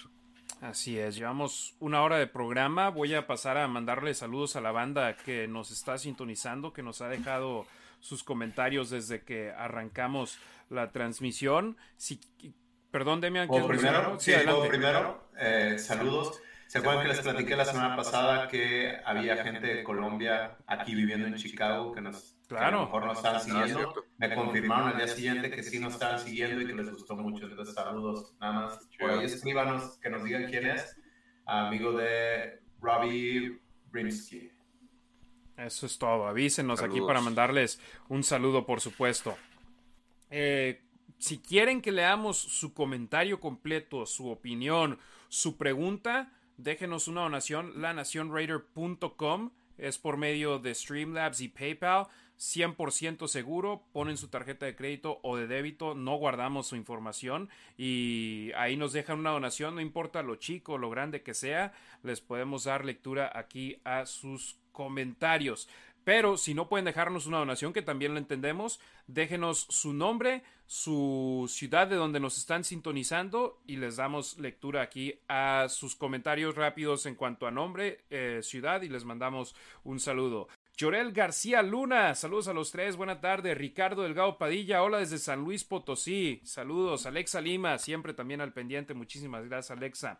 J. Guillermo Bárcena García desde Hermosillo, Sonora. Eh, Sam Barrios, gracias por estar aquí al pendiente. Eh, Charlie Martínez, saludos desde Chihuahua. Saludos a todos en Chihuahua y también a los que estuvieron en Chihuahua este fin de semana que fue un fanfest que tuvieron por allá. Esperemos se la hayan pasado al 100% y que se hayan divertido mucho. Les mandamos un saludo en la previa del partido en la radio. Amado Nervo, Alexandro Díaz, Just Print Baby, saludos que ya también nos está sintonizando seguido. Jair Monroe, gracias a nuestro estimado Jair. Saludos, canal. Francisco Le Paluto, que está aquí al pendiente. Julio González desde Parral, Chihuahua. Don Hill Humperdinck desde Guadalupe, Nuevo León. Saludos, Miguel Gil, gracias por estar aquí al pendiente. Eh, Ricardo Orona, Arrona, desde la Ciudad de México, gracias Ricardo Arrona. Ingui Hernández dice, aún están de fiesta allá en Chihuahua. Gracias, saludos para ellos, saludos a los homies que estuvieron allá al pendiente, el buen Doggy Dog, el buen Gabo, que estuvieron allá dándose la vuelta por Chihuahua, Rick, toda la banda por allá, por supuesto, saludos. Manuel Romero, eh, Rafael Ram A, Saúl Torres, eh, JC El Barbas SMS desde San Diego, muchísimas, muchísimas gracias. Eh, Manuel Romero, Saúl Torres, o bueno, aquí, perdón, Sam Barrios, o bueno, no es de Arizona, dice que recordemos el partido contra Arizona. Gustavo Ortega, Rodrigo Rías, Rubén Montenegro, dice saludos a todos ustedes, sufriendo y triste. Un muy mal juego, pero aquí andamos. ¿Ya leíste el libro, Ricardo?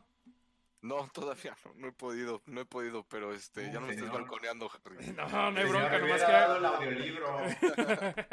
a ver si el camión. Eh, sí lo voy a hacer. Gus de Anda, que también ya se le andaba pasando el programa por el horario. Ya la semana que entra, ¿nosotros también cambiamos, Demian? Sí, sí, este fin de semana cambiamos, nos emparejamos. Fíjate, te, digo una pequeña anécdota. Estábamos en la cocina de mi hermana ayer y mi papá le dice a mi hermana, tu reloj está mal. Pero es uno de esos relojes digitales Samsung. Y yo le digo, papá, es imposible que esté mal ese reloj. Está conectado al internet y es como los relojes del celular. Siempre están a tiempo. Por como toman la señal, le digo, ese está imposible que esté mal. Y yo es a lo que me baso, dejo mis alarmas puestas y el reloj se va a cambiar solo y me despierta a la hora que no es como antes que tenías que dormirte y atrasar el reloj y tenerlo ya listo. ¿Para adelante o para atrás? No me acuerdo. Sí, y ahora ya tumba burros. que es el internet para nosotros. Eh, Guste Anda, Rodrigo Rías, Edgar Cobos, Roberto Fernández, saludos desde Atotonilco, el Alto Jalisco. Mañana nos escucha por Spotify. Si no nos pueden ver el programa completo en vivo, estamos publicando el, audio en Spotify y en Apple Podcast, que por cierto los voy a subir poquito tarde mañana, mediodía más o menos, porque se me fue grabar el programa en la computadora en vivo, entonces tengo que esperar a que YouTube me lo tenga disponible para bajar. Pero de que está arriba, está arriba. Martín Currola, saludos desde el Estado de México. Él también siempre nos está apoyando. Ariel Moya, Juarito, saludos a Juárez 656 al pendiente. Gus de Anda, Gio Line, saludos desde la Ciudad de México. Dice que felicidades a su trabajo tan imparcial y profesional. Pues imparcial a veces no. Sí, definitivamente somos parciales para los Raiders, pero decimos lo que opinamos. De eso sí no me queda duda. Que si juegan mal, lo decimos. Y tratamos de no hacerlo con el estómago y no decir, no sé, tratar de encontrar el porqué de las cosas. Exacto, cuesta mucho trabajo y la verdad es que de alguna forma, pues, como nos encanta esto, le buscamos por todos lados y, justo eso, ¿no? Para tratar de alguna forma dar ideas y, de cómo, no de cómo podría funcionar, pero pues otro tipo de, otro, otro punto de vista, ¿no? De todo esto. Entonces, este, sí duele a veces ser imparcial, pero pues gracias por, por las flores. Sí, y sería fácil, Demian, decir que corran a McDaniels, que corran a Ziegler, que corran a Waller, que corran a Carr, que corran a Crosby, que corran al que vende lonches afuera del estadio. Sería fácil hacer eso. Pero mejor simplemente explicamos lo que nosotros vimos que sucedió en el emparrillado y nosotros no podemos tomar decisiones de a quién corren o no. Entonces, si los fans quieren expresar su frustración en Twitter, que la expresen. Y fíjate, lamentablemente yo no leo mensajes directos que nos envían ni en Twitter, ni en Facebook, ni en Instagram, porque más de la mitad vienen con veneno, vienen con pensamientos negativos y yo prefiero no leer eso. Y hay veces que hoy precisamente estaba en Facebook leyendo algunos comentarios y mensajes directos en Instagram que no eran negativos y que dije, caray, por no querer leer los otros, me perdí estos otros que nos hacían una pregunta, que nos dejaban algún comentario positivo. Entonces, no avienten veneno, por favor. Ah, bajo la misma línea, eh, sí, yo también no me gusta. Por las semanas donde pierde Raiders, es mejor desconectarse de Twitter. Eh, no nos avienten veneno, por favor. Pero muchas veces nos hacen unas preguntas y se los agradezco. Si yo tuviera la respuesta, no estaría aquí. Estaría a lo mejor coachando en NFL o en college, no sé. Sí, no estaríamos eh, haciendo este programa de a gratis. Sí, Sí, sí, sí, no, pues desafortunadamente, y gracias porque nos tienen un buen concepto y por eso nos preguntan, desafortunadamente pues no, no tengo respuestas y por eso no contesto. Yo creo que McDaniels también le gustaría tener la respuesta. Sí, ya sería un equipo diferente en esos momentos. Sí. Gracias a Geoline por el comentario. Gus de Anda, eh, Las Vegas Raiders, Charlie Martínez, Rubén Montenegro, Eric Eduardo Hernández, Sam Barrios, eh, Fermín Lara, saludos cordiales. A ver dónde quedó Fermín, porque creo que. O bueno, no, el comentario de Fermín se nos cortó porque dice saludos desde y luego ya no nos dice desde dónde. Pero gracias a Fermín por habernos dejado su comentario y por estar aquí apoyándonos a nosotros. hasta donde sea que nos esté sintonizando. Eh, Rodrigo Rías, Stan Weir, saludos de Chihuahua, Richie Bensor, Gracias, mi buen Richie, también siempre al pendiente. Roberto Strempler. Sam Barrios. Fíjate, este lo leo porque sí está. Me, me, es cotorro. Tal vez los audífonos rosas de Ricardo esta temporada ya no tienen el efecto del año pasado. Pero su micrófono se escucha muy bien así con los audífonos rosas. E, es por eso que, que, los usamos, sinceramente. Nada más. Y le, gusta cómo se ve. Aparte, ¿no? Sergio Ramos. Alexa Lima. Dice Alexa, a mí sí me, servía el gol de campo para el fantasy. Uy, Alexa. Ah, yo también perdí, pero pues ya. Fíjate, yo le ayudo a una amiga con su fantasy y ella tiene como su quarterback titular a Patrick Mahomes, pero yo en rondas tardías del draft le dije que escogiera a Carr.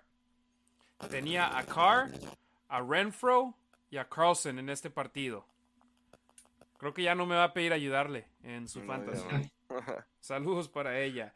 Eh, José Zamora, Sam Barrios, Rafael Ram A, Y a ver aquí si hay algún otro que se haya eh, sumado. Charlie Martínez, Rubén Montenegro, Tavo Romanowski, mi estimado Tavo, también un abrazote. Saludos, un saludo. canal. Saludos. Eh, Javier Vadillo, Llorel García Luna. Eh... Ay, caray, perdón. Mi estimado Demian, ahí de repente se nos. Tú sí lo escuchaste, ¿ah, Rick? Sí, sí, sí, sí. Ok. Yo sí. De repente tu audio se. ¿Pues? No, no, no, se escucha como eh, estática. Lo bueno es que ahora, como ya tenemos todos los audios separados, ya puedo bajarle en el momento que escuche esa estática. Eh, y Ah, Demian perdón. Reyes, Demian Reyes dice, dije Colombia, es Guatemala, perdón, un abrazo. Entonces, Saludos a Demian Reyes. sí, que- Saludos a Colombia y a Guatemala. a toda la banda que nos sintoniza. Eh, Fernando Romero desde la Ciudad de México. Andrés Aldana Correa, saludos desde Cali, Colombia también. Andrés. Y fíjate, él es otro. En su YouTube dice Andrés Aldana, pero de tanto haberlo leído antes, sé que es Andrés Aldana Correa también, siempre al pendiente desde Harley Esculero, Colombia. ¿de dónde es? Eh, Costa Rica, por supuesto. Vientos, saludos allá. Sí, no, nuestra banda fiel Ya los identificamos. los así. identificamos, claro. Angelou Vergara, saludos chicos. Marco Álvarez dice lo que acaba de llegar y lo que se perdió lo va a escuchar por medio de Spotify, eh, como el final del programa. Charlie Martínez, Luis NB, saludos desde Calgary, desde Canadá. Por fin los alcanzo en directo. Me encantan estas terapias de grupo para salir adelante de la depresión.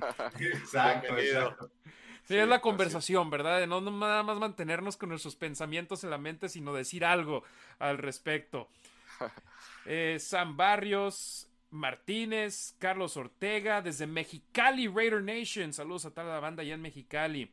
Eh, Darío Ramírez, eh, Las Vegas Raiders, saludos desde Santa Rosa, por supuesto, la banda allá en Santa Rosa, en el norte de California. Luis NV, eh, dice Ricardo, hace unos días me pareció verte en el programa de Mau Nieto en YouTube. Si eres tú, ¿verdad? ¿O no? Este, no. No, no, no. A menos de que haya sido. Salí en un show de estos de. de concursos. Y fue Mau Nieto ahí eh, el, el host, pero no. No sé. Es la única vez que he salido con él. Entonces, a menos que haya sido un programa de concursos, sí era yo. Y estaba mi esposa también ahí, entonces aprovecho para mandarle un saludo y un beso a mi esposa. Pues muy, muy cierto. No hemos visto aún a Mon Llanes de Villanueva, pero me sé el Mm. comentario de saludos, saludos, mándenme saludos, besos a Rasgit. Ahí Así, está. tal cual. Así. Un abrazote a Mon, que la queremos mucho. Saludos también a tu señora esposa, Demian, a tus chavos, que también gracias por, por prestarnos a Demian Gracias. aquí un par de horas los Gracias, martes. Gracias. Ahí El limpiamos ya. siguiente martes no nos van a prestar, ¿eh?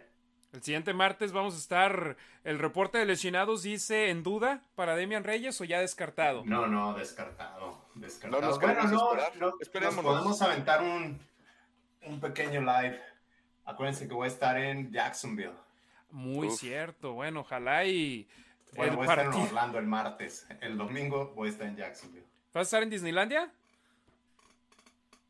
Así Nice. Pues esperemos estés feliz en el lugar más feliz del mundo. O bueno, que el lugar más feliz Sí. del mundo sea para tus chavos el martes en Disneylandia y para ti el domingo en Sí, Jacksonville. Sí, sí, ojalá y el domingo nos den alegría. Si no, pues ya se me quitará. Claro, y Luis dice que sí, que era ese Ricardo en el que te vio. Ah, bien, entonces, gracias, Luis. Saludos a Luis, a Javier OJST, que leo su pregunta porque nos da cabida al tema. Harry, ¿tú viste al equipo con poca energía y garra o crees que simplemente fue un malísimo partido? Saludos desde El Salvador, hombre, saludos a nuestra banda salvadoreña ya, Guatemala, El Salvador, Colombia, México, Estados Unidos, Canadá. Yo sé que la Costa banda de. España siempre está al pendiente escuchándonos de manera diferida. Harley, todavía no lo he visto el día de hoy, así que Harley, repórtate. Y También saludos a, a Darío. Eh, Que nos manden unas pupusas del Salvador. ándale, ¿qué les pareció a ustedes? Poca energía y garra, un partido malo en general. Simplemente yo lo que decía es, they, they look flat, se vieron planos de principio a fin, no hubo nada que destacar de este equipo.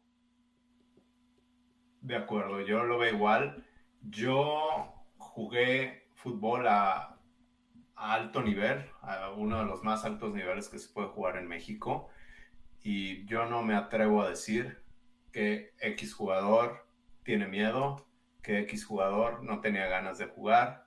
No, no me atrevo a decirlo. sí, se vieron mal, todo le salió mal y a lo mejor ya te vas desinflando, sí, pero no es, este, ¿cuál era la pregunta? ¿Qué palabras utilizó? Y creo que estuvieron light, pero mucha gente tira mucho veneno diciendo que no tienen ganas, etc. Dice, ¿tú viste el equipo con poca energía y garra o crees que simplemente fue un malísimo partido? Sí, no, no, no creo que haya sido poca energía o, o falta de garra. No lo creo. Simplemente pues empieza a salir las cosas mal y ya se vuelve una avalancha y acá mental. ¿Tú qué opinas, Ricardo? Igual, igual que fue un malísimo partido, respondiendo así concretamente, un malísimo partido de todos, ¿no? Lo que hemos dicho y lo que dice Demian, se va haciendo una bolita de nieve desde que no te salen las cosas desde el primer cuarto, desde que te juegas de, en cuarta dentro de tu yarda 30 desde que haces una reversible en tercera y una, etcétera, etcétera, ¿no? Entonces, creo que fue un malísimo partido de equipos especiales, de la ofensa y la defensiva, y obviamente, pues, también mal eh, la selección de jugadas, ¿no? Por parte del staff. Entonces, pues sí, la culpa es de todos, ¿no? Sinceramente. Ahora, la ejecución creo que no está, ¿eh? La ejecución creo que no está. Eh, desde el inicio de temporada hemos visto malas rutas. Es más, cómo se perdió el juego contra Kansas City. O bueno, no se perdió por eso, pero la última jugada, eh, creo que la ejecución está fallando y yo no estoy de acuerdo con esa tercera y una con la reversible de Vante Adams. Pero al final de cuentas, si Colton Miller hace un bloqueo mediano, por lo menos consigue el primer día de Devante Adams. Y es ejecución, ¿no? Igual que la siguiente jugada, que es ejecución también, a fin de cuentas, o sea, ese, y también problemas mentales, no problemas mentales, eh, errores mentales, perdón, de justamente estos castigos, ¿no? Que pues no tienes que hacer y son cuestión de errores mentales, nada más, ¿no? Y fíjense, un seguidor de Twitter de la Nación Raider y mío, en el video del resumen contra Houston, en el tease que puse en Twitter y que posteriormente el completo está en YouTube, en ese juego me decía, en el primer primero y último cuarto no recibieron puntos, nunca abajo por dos posiciones y ganaron por 18 puntos. Y luego decía que tengo una forma de transmitir y analizar los juegos muy negativa, que por cierto yo no lo veo así, yo simplemente lo que veo en el emparrillado lo digo y contra Houston los primeros tres cuartos en mi punto de vista, los Raiders no hicieron un buen papel, a pesar de todo eso que dijo, de que en el primero y en el último cuarto no recibieron puntos, que nunca estuvieron abajo por dos posiciones y que ganaron por 18 puntos, porque en el título del video, en la descripción puse los Raiders regresan a la senda de la victoria al derrotar a Houston, pero no todo es miel sobre hojuelas. Los que vimos el juego completo contra Houston sabíamos que no, el equipo no se vio bien en ese partido. El último cuarto fue perfecto porque la defensa tuvo dos muy buenas series, la ofensiva, las dos veces que tuvieron el balón se metieron a las diagonales y la defensa además tuvo un pick six. Pero si ves la primera mitad, hombre, yo recuerdo que les mandó un texto a ustedes, Ricardo, Demian. Decía, esta es una pesadilla con los Raiders jugando como lo están haciendo. De no ser por ese touchdown de Cara Hollins, podría haber sido un partido de horror para los Raiders porque los Texans recibieron la patada de salida para arrancar la segunda mitad. Afortunadamente lograron salir adelante, pero ya quisiera ver qué dice Mario Álvarez del partido contra, contra Nueva Orleans, donde no recibieron puntos en el último cuarto, donde en el primer cuarto solo recibieron siete puntos, en el eh, tercer cuarto también solo recibieron siete puntos, ¿verdad? Eh, entre... Sí, Stirham movió muy bien la pelota también. Sí, no, pero quisiera decir qué dice ahí, donde si estuvieron abajo no solo por dos posiciones, sino por tres posesiones. Eh, ¿Todo es miel sobre hojuelas? Bueno, ahí está el reflejo, ¿no? Que no, que no era perfecto. Exacto. Y yo salí contento con el triunfo contra Houston, pero preocupado.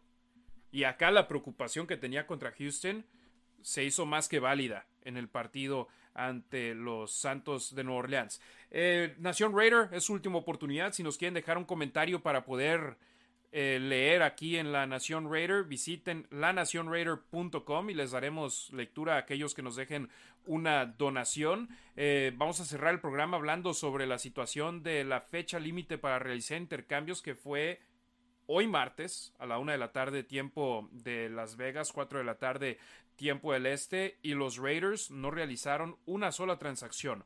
No enviaron a ningún jugador a otro equipo, no recibieron a otro jugador eh, por capital del draft. nada. Se quedaron donde están. Publiqué de nueva cuenta, disculpen que insista en las redes sociales, pero publiqué en las redes sociales de la Nación Raider una fotografía de Dave Ziegler donde dije no hubo movimientos y alguien puso sin comentarios. Y yo le respondí a él, con marca de 2 y 5 serían criticados si se deshicieran de todo su capital del draft para traer a dos o tres jugadores que tal vez puedan ayudar al equipo. Serían criticados si enviaran a múltiples jugadores a otros equipos por lo que parecería como si estuviesen renunciando al año. Serían y son criticados por no haber realizado más transacciones aparte de la de Hankins. Es un perder, perder, perder para la franquicia por parte de sus aficionados sin importar qué decisión toman. Yo así lo veo, no sé ustedes. Sí, sí, sí, parece que, este, no sé, igual, ¿no? Que de alguna forma no se entiende que se tiene que tener eh, una oportunidad, al menos como de definitivamente estar seguros de que vas a arriesgar lo que sean, lo, lo que tienes, porque vas a asegurar un lugar en playoffs, ¿no? Los Raiders desafortunadamente ahorita no están en esa posición como para arriesgar sus picks del futuro, ¿no? Por, por un jugador o para empezar a desmantelarse de jugadores con talento que le pueden servir a otro equipo que sí es contendiente a, playoffs ya ahorita, ¿no? Sí, con marca de 2 y 5 realmente es muy complicado llegar a playoffs. Dijo McDaniels que nadie ha calificado y que sigue teniendo playoffs en la mira, pero su margen de error si era pequeño, ahora es mínimo. Entonces era muy complicado traer dos o tres jugadores que te hicieran esa diferencia cuando cuando gran parte del problema es ejecución. O sea, los jugadores no, no van a saber el sistema, es una. Y dos, para vender, pues también es muy cierto lo que dices, Harry, pero también, ¿qué vas a vender? Por ahí uno de los, iba a decir que cubre a Raiders, no cubre a Raiders, eh, habla de Raiders, eh, que le encanta el clickbait, tenía una lista de jugadores.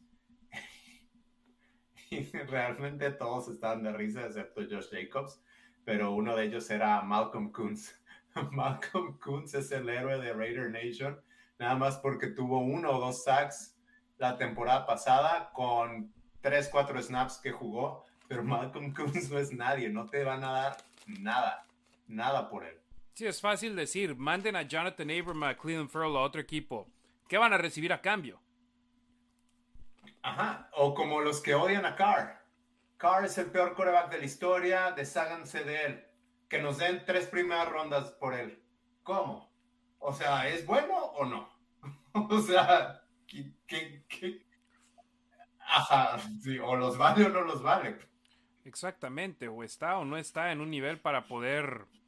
O sea, si valiera primeras rondas, los Raiders tal vez ya se habrían deshecho de él. Entonces, sin duda alguna, perdiste a Rick, ¿verdad, Damián? Sí, pero ya regresó. Ah, ya regresó, ok, para ponerlo de nuevo. Ah, no me aparece. Si te puedes conectar y desconectar, mi Rick, si ahí nos estás sintonizando, no me aparece ahí en la, en la señal. Dice que sí, que bien. Y lo de, lo de los Raiders en el, la fecha límite de intercambio, hombre, ¿quién podría llegar a este equipo? Por ejemplo, si fuesen por Roquan Smith, se quedan sin una primera ronda como sucedió el año pasado con Devante Adams. Y aparte, Solo le queda de contrato el resto de esta temporada, que para los Raiders hubiesen sido, llevan siete juegos, serían diez partidos. Y después tendrías que pagarle 20 millones de dólares por año. Los Raiders no lo iban a hacer.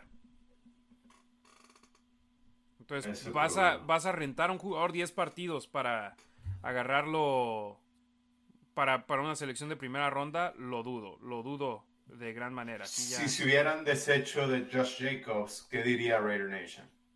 Sí, hubieran estado molestísimos porque se habrían deshecho de Josh Jacobs. Pero están de acuerdo que es el único que tiene valor. Digo, no se iban a deshacer de Devante Adams. Sí, y Darren Waller, para los que están, cambien a Darren Waller. ¿Cuánto va a valer Darren Waller? Después de que se perdió cuántos partidos el año pasado por lesión, después de que actualmente se ha perdido los últimos dos juegos y solamente estuvo seis partidos sobre el campo, uno anterior, prácticamente tres partidos completos para los Raiders sin Jaren Waller. ¿Cuánto valor tendría Jaren Waller en el mercado en estos momentos? Un gran jugador cuando está sano. Y, con ese contrato ya está Rick aquí. Sí, sí, sí, aquí ya, lo, ya está ah, en la transmisión de nueva cuenta. Ricardo, insisto, la directiva les iban a tirar, a excepción de una cuenta de Twitter que me pareció chistoso que decía que los Raiders habían hecho todo mal, pero que el gerente general había hecho todo bien. Yo decía, ¿what? ¿Cómo? ¿Quién, trajo al gerente general? Sí, no, el equipo, pero a, final de cuentas, el gerente general es el que ha tomado todas las decisiones del plantel. Sí, y aparte, o sea, no, no, no puedes catalogarlo ya así como, como, obviamente un desastre. Obviamente no son los resultados que se esperan, pero de todos modos, no importa la decisión que tome el equipo, que tome Derek Carr o quien sea, de todos modos el equipo va a ser criticado. ¿No? Entonces hay que entender esa parte que es un sistema ofensivo nuevo, un sistema defensivo nuevo, que a la defensiva no tienes el talento que se necesita de alguna forma para mantenerte competitivo. Lo hemos visto, ¿no? Que la línea ofensiva no sabes qué línea ofensiva se va a presentar porque pues, los coaches ni siquiera saben qué línea ofensiva de alguna forma van a poner eh, como de, primer equipo para el siguiente partido, ¿no? Eh, son muchas cosas que, que, se están perdiendo de vista, y, pero de todos modos, ¿no? Eh, no importa la decisión, siempre va a ser criticado el equipo y más el coreback, pero pues, híjole, no sé, o sea, es, e, entiendo todo esto que es hasta vergonzoso de alguna forma esta última derrota, pero pues son muchas cosas las que hay que considerar, ¿no? Sin duda alguna, insisto, momento difícil en esos momentos para la franquicia. Yo siempre les digo, tengan cuidado de donde agarran su información porque había una página de internet que sinceramente yo nunca había escuchado de ella, que publicó un artículo que Mark Davis estaba molesto, que estaba analizando cambiar de gerente general y de coach y esto y lo otro. Vinny Van Señor le preguntó directamente a Mark Davis y Mark Davis le dijo, este es un plan a largo plazo. Van a estar aquí más años. Davis, eh, Josh McDaniels y Dave Ziegler. Y esa es la cuestión. Este plantel, en gran parte, es plantel de John Gruden, es plantel de Mike Mayock. No es plantel de Josh McDaniels, de Patrick Graham, de Mick Lombardi, de Dave Ziegler. Entonces, habrá cambios en cuanto puedan hacerlos. Y el próximo año tienen espacio en el tope salarial para atraer a jugadores que ellos piensen que les pueden ser efectivos. Y voy a otra cosa más que se me vino a la mente ayer mientras venía manejando a California.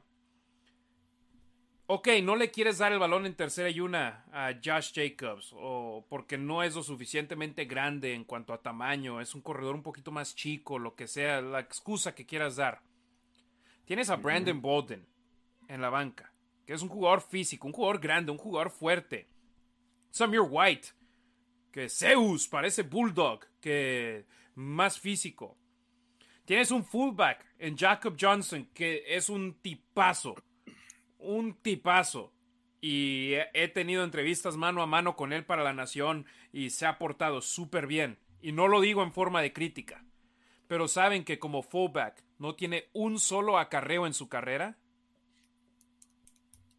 No, no sabía. Cuando lo metes al campo y no tiene un solo acarreo en su carrera, y en esta campaña, ¿cuántas recepciones tiene? ¿Una? ¿Qué te indica? Que vas a correr el balón. ¿Ves formación y con Jacob Johnson? Órale, van a correr. Ale Kingold, por lo menos tenías la, la oportunidad de ser el ovoide con un acarreo. O Spider White to Banana, dale el balón y un touchdown en la zona roja, dentro de la 10.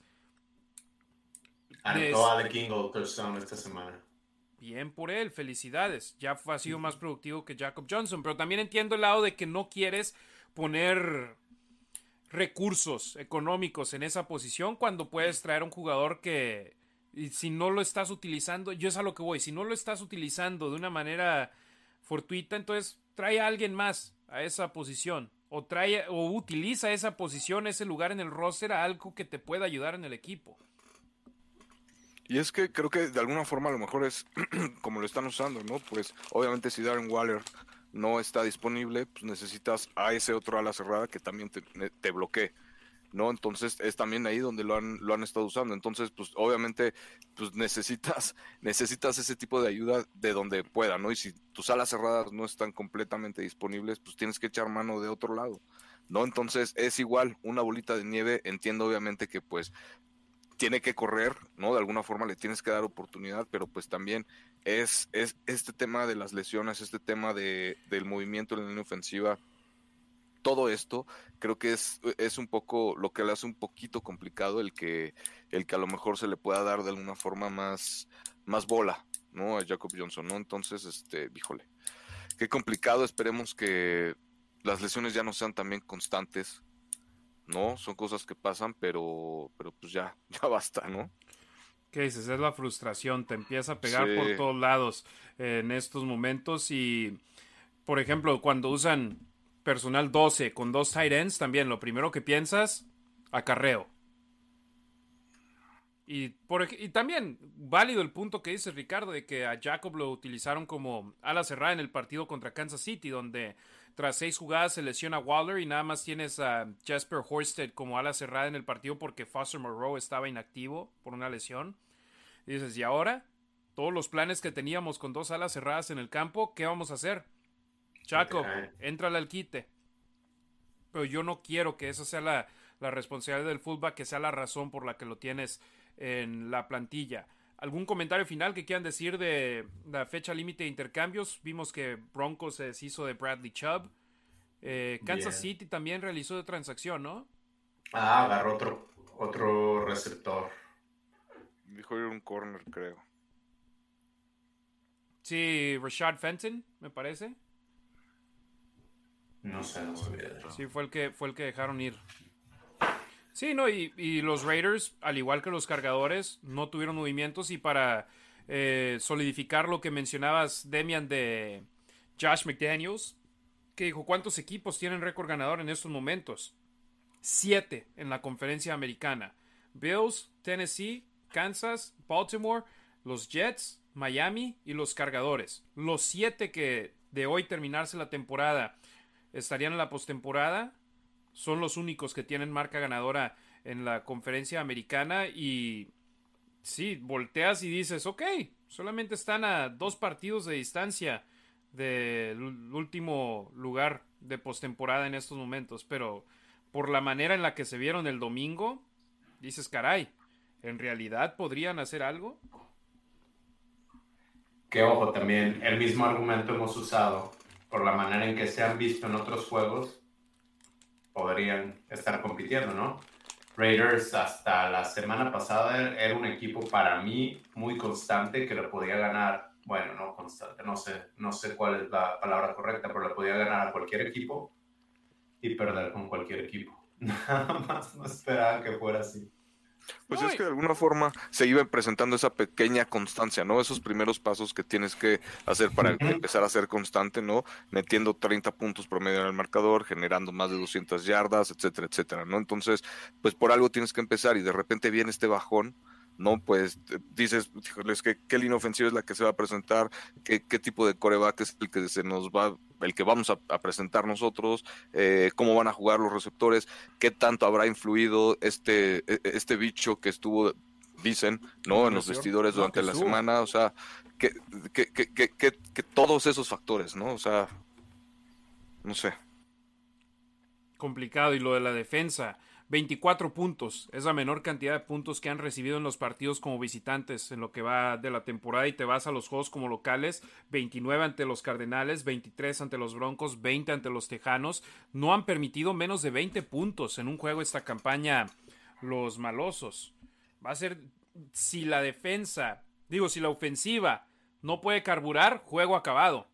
No hay esperanza como el año pasado en esa racha ganadora para cerrar la temporada donde la defensa era la que estaba manteniendo los partidos cerrados para que el equipo a la ofensiva al minuto final pudiese remontar y ganar el partido. Si la ofensiva no carbura, la defensa no va a haber oportunidad alguna de que pueda ganarle el partido a los Raiders. Y es lamentable, sin duda alguna, lamentable en esos momentos. Y aún, y aún así el, el, más señalado siempre es el coreback. No, o sea, no importa que la defensiva no haga su chamba, de todos modos el que tiene la culpa pues es el coreback y pues no, tampoco. Exacto. Y yo es lo que digo, la culpa va para todos.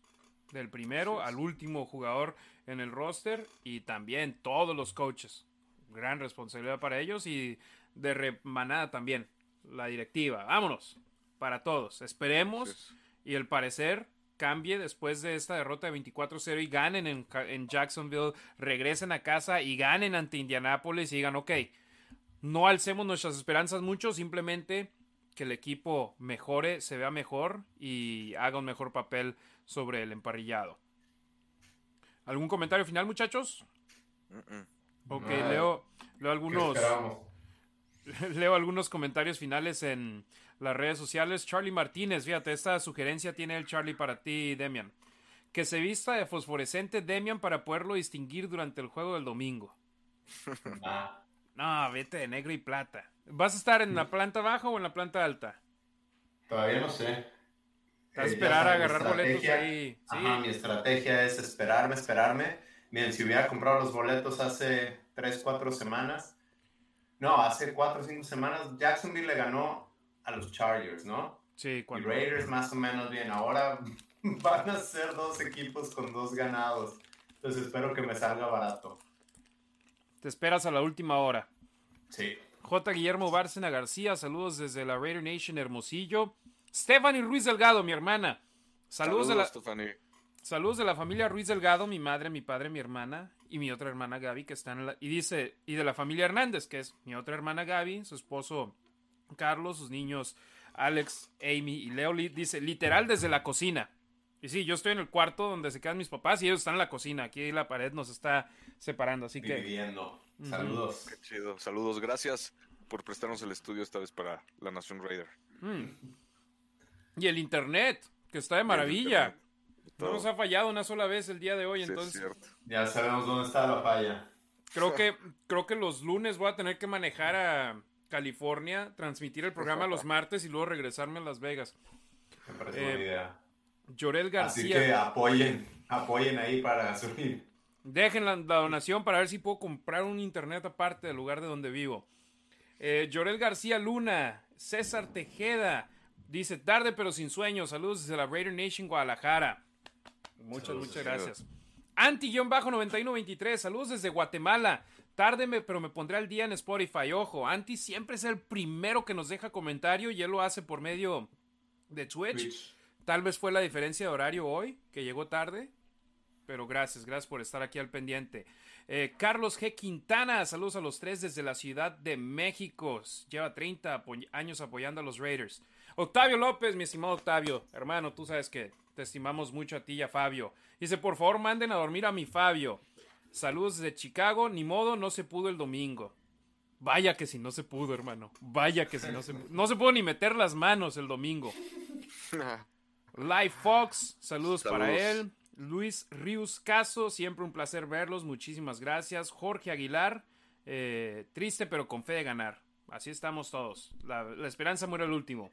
César Tejeda, gracias César, también siempre al pendiente. Jorge Aguilar, eh, con nosotros. Gus de Anda, dice que hace 42 años se enamoró de por vida de los Raiders que sus padres, sus hermanos y ahora su esposa lo han visto llorar de emoción, de coraje y de frustración. Eh, compa relación tormentosa. Así es. Compa Marines, Gus de Anda, César Tejeda, eh, Jorge Aguilar, Carlos Ortega, Mon Janes de Villanueva se reporta y dice: Hola, saludos, mándenme saludos, besos a Rasgit. Por segunda vez en el programa, saludos y besos a mi esposa. Claro, Jorge Aguilar dice que en enero cumple 40 años de seguir a los Raiders. Charlie Martínez dice que un gustazo estar aquí con nosotros. Muchísimas gracias a todos ustedes que nos sintonizan. Ya 958 suscriptores en YouTube. Si no están suscritos a nuestro canal de YouTube, si tienen múltiples cuentas de Google, suscríbanse en cada una de ellas a nuestra página de YouTube. Créanos, nos ayuda de gran manera. Compartan el video. Si nos están viendo en YouTube en estos momentos, píquenle like presionen el like, eso nos ayuda mucho con el algoritmo y entre más apoyo tengamos, más oportunidades tenemos de poder hacer estos programas en vivo para ustedes. 62 ya ninguno ha sido grabado para estar aquí, no, en los tres hemos estado ya sea los tres en vivo, Ricardo servidor y Demian, o como la próxima semana Ricardo y un servidor, o en algunas otras ocasiones Demian y un servidor. Entonces, gracias, muchas, muchas gracias por el apoyo de ustedes. El viernes, La Nación en Deportes Vegas 1460 AM y deportesvegas.com. Entonces, estamos a una hora de México, ¿verdad, Demian? perdón, Ricardo, tú, tú eres el que está en México. Entonces, el viernes, por única ocasión este año, 12 del mediodía, tiempo de Las Vegas, 1 de la tarde, tiempo de la Ciudad de México, 2 de la tarde, tiempo de Chicago. No miento, ¿verdad? Creo que estás en lo correcto. Programa de, de, dos horas en vivo, donde esperemos tener ya el reporte de lesionados completo de los Raiders. Y hombre, cada programa que hemos estado en vivo hemos tenido información al momento del conjunto negro y plata y eso sin duda alguna nos gusta mucho para compartirle con ustedes.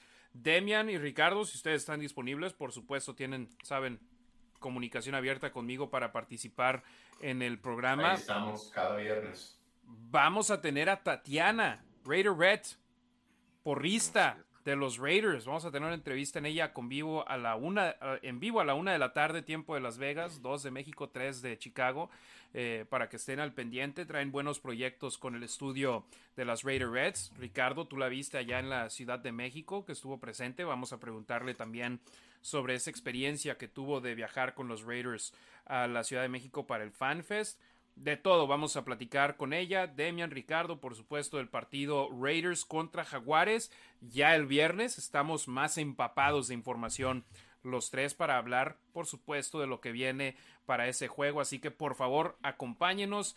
Eh, dejo la pregunta del día en una publicación un par de horas antes del programa. Dejen sus respuestas las leemos al aire, así que estén al pendiente. Por supuesto, entre más interactivo sea el programa, mejor para todos nosotros, así que esperamos su apoyo Raider Nation. Hombre, en las buenas, en las malas, en las peores, en las de siempre, aquí estamos Raider Nation, no nos rajamos. Así es. Y es lo que yo bromeo, si algún día tengo esposa, digo, hombre, ¿qué más leal crees que soy si le voy a los Raiders? Eso. Oye, aguantando vara. Aquí aguantando vara, pero sabes que también está muy, muy chido que la gente que nos ve, a veces creemos que lo que vemos en Twitter o en Facebook es la realidad. Eh, vemos a mucha gente tirándole a McDaniels, a Carr, a quien tú quieras, y lo vas al estadio y quien, más, quien es más ovacionado es Derek Carr. Eh, y ahorita lo mismo, ¿no? El, el, domingo todos estamos frustrados. Durante la semana hemos visto un montón de comentarios negativos en Twitter, en Facebook. Y ahorita la gente que nos está viendo, pues no, que somos, somos malos buenos. Exactamente. Y fíjate, yo entiendo también la frustración y veo que no ah, es, no es el número de, de raza que normalmente nos sintoniza después de los partidos. ¿Por qué? Porque yo también hago lo mismo. Pierden los Raiders y no consumo la misma cantidad de contenido que consumo cuando ganan. Cuando ganan quieres escuchar y leer todo. Sí, no he leído nada del partido, no me interesa. Sí, pero eso también nos da la oportunidad de darles lo que nosotros pensamos, sin filtros, sin, sin empaparnos de lo que dice más raza. Ricardo Demian, hermano, muchas gracias. Ricardo, un abrazote hasta la Ciudad de México, carnal. Carnalitos, un abrazo hasta Chicago, hasta Los Ángeles ahorita y un saludo a toda la Nación Raider. Suscríbanse, ya estamos más cerca de llegar a los mil y los esperamos el viernes en la Nación entonces. Por supuesto, mi estimado Demian, un abrazote, carnalito, ya sabes, se te estima mucho, acá estamos al pendiente. Gracias, buenas noches, Harry, buenas noches a todos, gracias por sintonizarnos y esperemos que Raiders gane el domingo. Ya dejaste de hacer las, la pregunta de de los pronósticos. pronósticos, sí. Sí, hombre, luego duramos aquí media hora. media hora más con puros pronósticos. Y, no, y es que también antes lo hacíamos después de que hablábamos de poquito de previa del partido contra el siguiente rival. Cerrábamos con los pronósticos y ahora la previa la hacemos los viernes. El viernes. En la Nación. Cierto. Pero sí creo que ganen. Me recuerda a cómo les ha ido después de que, pues de que salen así flat se recuperan la siguiente semana. Quiero, espero, deseo que gane. Tenemos los dedos cruzados para que así suceda. De hecho, ¿recuerdas el año pasado, Demian? ¿Cuál? La paliza que les tocó contra los jefes de Kansas City. 48 a 9, bajaron a récord de 6 y 7 entrando a la semana 15 y ya todos los daban por muertos. Terminaron ganando cuatro partidos de manera consecutiva y avanzaron a la postemporada. ¿Cuál fue el siguiente juego después de Kansas? El siguiente juego después de Kansas fue contra Cleveland, el que se pospuso que iba a ser originalmente en sábado y lo pospusieron a lunes. A jueves. No, a lunes, a Monday night. bueno, Monday afternoon. Y ganaron 16 a 14. Y después de, ganaron a los Broncos de Denver, a Indianapolis y a los Cargadores y avanzaron a la postemporada. Hombre, nos vamos a los cinco juegos anteriores, seis juegos anteriores previo a esa racha ganadora para avanzar a los playoffs. Uno ganado, cinco perdidos. Ahí nadie estaba pidiendo que Rich Bisaccia siguiese como entrenador en jefe de los Raiders. Te lo aseguro. Nadie. Claro. Ya después de que ganaron cuatro seguidos y se metieron a la postemporada, dijeron, no, sí, que sea el head coach ahora sí. El mejor coach que han tenido los Raiders en los últimos años y... Yo, me acuerdo hace tres años en Minnesota y me acuerdo porque Minnesota no está cerca de aquí de Chicago, pero bueno, seis horas pensé en ir y se vieron muy mal y dije qué bueno que no fui, pero la siguiente semana jugaban de visita también en Indianápolis y ese sí iba a ir, pero como les fue tan mal en Minnesota y luego alguien me iba a ir con un amigo y me canceló y dije, ¿para qué manejo? Nada más para hacer corajes y no, dieron el juegazo de su vida. Entonces, espero que sea, sí. que sea así. Exactamente. Vas a ver que sí, te va a tocar un partidazo. Saludos finales para Charlie Martínez, Norberto Valdivia Gutiérrez desde la experiencia Zapopan. Dice Raiders aunque ganen. Carlos Ortega, Jorge Aguilar, Gio Line, Roberto Julián Jaén Hernández. Eh, que está aquí al pendiente con nosotros, Sam Barrios, César Tejeda, muchísimas, muchísimas gracias a todos ustedes. Cierro el programa simplemente diciendo un abrazote a mi señora madre, te amo mucho, eh, acá estamos al pendiente.